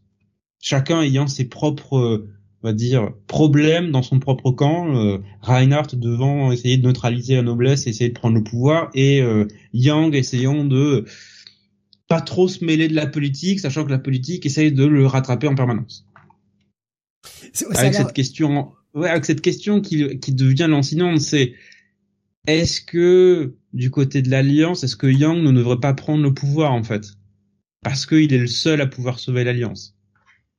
Ça, ça, a l'air bien plus profond en fait que oui. que Chronique Mais c'est beaucoup plus long aussi. Oui, aussi, bah voilà, cinq tomes. C'est vrai que Chronique des Sept Cités, le, défaut qu'on peut reprocher, c'est que ça reste peut-être un petit peu en surface. Et, et d'ailleurs, quand je parlais tout à l'heure de, de surprise, de changement de point de vue, c'est parce qu'on nous avait teasé des choses déjà dans le premier. Alors, on va comprendre que certains personnages, on va les revoir. Mais on nous avait teasé des choses, notamment certains, un certain passé commun entre des personnages, des choses comme ça, qui restaient très mystérieux. Et tu t'attendais à ce que ça joue peut-être un rôle pour la suite. Et comme on change totalement de point de vue et qu'on change totalement de pays et de conflit, euh, tu, restes un peu sur ta faim. Finalement, tu fais ah ouais mais j'en voulais plus de ça. Alors je, je pense que c'est un parti pris parce que au vu de l'annonce du tome 3, et encore une fois, je, je, vais vraiment pas, tout vous dévoiler, mais tu sais que tu vas revoir certains éléments. J'aime bien la direction que ça prend. Il y a, y a quand même des thèmes euh, qui sont abordés avec euh, le fait que, bah, quoi qu'il en soit, leur population a été décimée, les mecs sont revenus sur Terre après que la Terre allait failli claquer. Enfin, en gros, c'est les derniers, c'est les derniers représentants de l'humanité, les mecs qui arrivent encore à se mettre sur la gueule, quoi. Il y a encore de la corruption parce qu'on nous le montre bien qu'il y a une certaine corruption dans le pays, on va dire le pays des gentils dans ce deuxième tome en tout cas qui ont l'air plus gentils que les autres, euh, qui a une véritable corruption de la part des élites, euh, euh, des élites financières notamment, et que de l'autre côté, effectivement, on a peut-être un, sénateur qui, est en train de prendre gentiment le pouvoir vis-à-vis des autres, avec un espèce de culte de la personnalité qui rappellera beaucoup de choses, évidemment. Hein, tu, sens l'inspiration. mais que finalement cette corruption il n'y a pas. Mais en même temps, on empêche toute voix toute voix différente de s'exprimer et on n'hésite pas à réprimer les, les opposants euh, salement et même quand c'est très proche de toi. Voilà, je, je vais pas en dire plus pour pas mhm. tout dévoiler. Il y a, y, a, y a un peu, euh, il y, a, y, a, quelques thèmes abordés, mais c'est vrai que ça me semble beaucoup moins profond que ce que tu en disais sur les héros de la galaxie. Oui. Bah, je te conseille de, je te pour les héros de la galaxie, l'animé est disponible, donc euh, ouais. vas-y, lâche-toi ça, ça couvre déjà euh, pas mal de volumes. Euh, je crois qu'on est quasiment euh, là, on a 15-16 volumes en, en VF de sortie. L'animé couvre quasiment tout. D'accord. C'est, tu sais où c'est disponible en, ADN, il me semble. Ah, en streaming légal, d'accord, sur ADN. Ok. Hmm. je sais pas si c'est sur Prime aussi. Attends. Faudra que je regarde. Ouais. Je, je vais prendre des petites réactions sur le chat. Ah, tu n'as pas lu ce tome de toi, Jonathan, je crois. Non, non, non. D'accord. Euh, Nico Chris faisait pas mal de sorties chez Noévé Graphics pour deux ans d'existence. C'est vrai. C'est vrai que euh, on, en fait souvent hein, quand même. Euh, Alexandre disait moi je suis Tim Oberstein euh, pour je pense les héros de la galaxie. Ouais. Donc côté Empire. Nico Chris te posait la question est-ce que tu as envie de lire les romans Legend of the Galactic Heroes? Pas sortis en VF malheureusement pour le moment Bah j'aurais bien j'aimerais bien ouais. Parce que ouais. Alexandre nous dit, je les ai en anglais, donc ça va être disponible en anglais, donc dans une langue déjà un peu plus compréhensible que, que le mm. japonais, quoi. Euh, Bibi nous disait ça a l'air chouette, ça aussi, et court. Ah ouais, 5 tomes. Au moins, on le sait d'avance, c'est assez court. Mais vraiment, j'apprécie beaucoup. Et puis, on l'a pas vraiment mentionné, alors après, peut-être que certains y prêteront moins d'attention. Euh, mais le, c'est sur Prime. C'est sur Prime. Ah d'accord, c'est cool. C'est euh, les héros de la galaxie ou Galactic Heroes. Galactic Heroes sur le trouvera sur ce titre-là. D'accord. T'as la saison. Je, tenterai, je tenterai franchement. J'aime beaucoup les dessins de Fukada Ikumi. Hmm. Qui, euh, bah, je, l'ai dit, hein, moi je suis assez friand de ce style un peu à l'ancienne. Euh, Avec générique de Savono en plus. Euh, ce, côté un peu trait 70-80, voilà. Euh, le trait, je parle du trait de dessin, quoi. Le trait style années 70-80, ça, me parle beaucoup. Et je, je retrouve un peu ce style-là, je trouve, dans le dans le dessin de Chronique des Sept Cités. Donc ça me parle beaucoup en plus visuellement. Voilà, je vous l'ai vendu du mieux que je peux. Hein, moi, je, mhm. voilà, j'adore. Non, mais c'est très efficace. Écoute, c'est simple. Hein, euh, je, je, je, cache pas que je lis en scan beaucoup, hein, parce que c'est aussi pas toujours facile d'arriver à s'approvisionner quand on est dans une petite ville de merde. Euh, ça, franchement, c'est un titre. Après avoir lu le premier en scan, j'ai je l'ai acheté, j'ai acheté le tome 2, quoi. Je vais continuer en physique. C'est à ce point la, la série m'a séduit. Donc, euh, ouais, vraiment pour moi c'est un, un, bon coup de cœur. Ça plaira peut-être pas à tout le monde, mais ouais, moi en tout cas ça. ça oui, il faut aimer la stratégie, il faut aimer le retour. Si vous voulez, euh, alors peut-être moins poussé évidemment, hein, mais euh, si vous voulez de la stratégie Kingdom et que vous aimez pas trop le côté un peu ancien sur des chevaux, etc., que vous voulez plutôt du tank, bon voilà, vous avez ça. Et c'est pas trop long. Pour moi, c'est euh... ouais, c'est un petit à posséder, franchement. Je, trouve ça très cool. Dans très bonne lecture. Ouais, plutôt plutôt seulement à lire peut-être pour toi, Sam? Pas forcément un incontournable. un bon à lire. Ouais, ton, enfin, si je comprends bien, t'encourageras plus euh, les héros de la galaxie euh, du même auteur. Oui, euh, mais parce que je suis allé beaucoup plus loin sur les héros de la galaxie en fait. Ouais. Et eh bien voilà, ça conclut notre 18e Manga City, à moins qu'il y ait peut-être un sujet que j'ai oublié. Un non, c'est bon. titre que j'ai oublié. Hein. Ou un truc dont vous vouliez parler un peu comme ça à la dernière minute. Allez-y. c'est bon. Non. On est qu'à 3h20. Hein, on a fait court cette fois-ci. non mais c'est vrai en plus. Bah, on Oui, notre définition de cours. On avait, on avait, bah, tu sais, les dernières, elles étaient plutôt sur 3h40, hein, donc là, celle-ci me paraît plus courte. Euh, voilà donc pour notre 18e numéro, on reviendra en septembre évidemment, on reprend euh, du mensuel.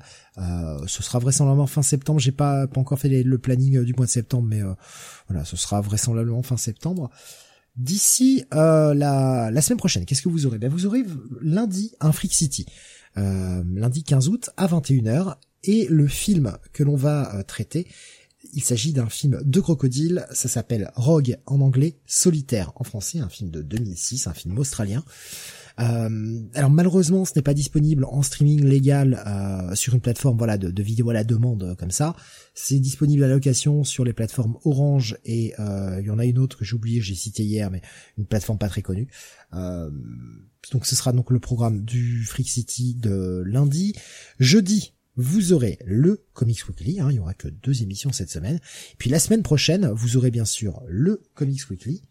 Et vous aurez également le, euh, le Comic City, pardon, euh, pour le bah, pour ces deux mois d'été en fait. Hein. Pareil là aussi pour des raisons de planning, on n'a pas pu le caler euh, en juillet, donc ce sera euh, bien fin fin août avec un petit pot pourri des sorties du mois de juillet et d'août. Hein. On fera fera tout ça. Voilà un peu pour le programme des prochaines semaines. Euh, merci de nous avoir suivis encore une fois aussi tard. Euh, je vais juste vous redemander, euh, bah, allez, un, Sam, on triche pas. Votre lecture la plus recommandée de tout ce qu'on a abordé ce soir.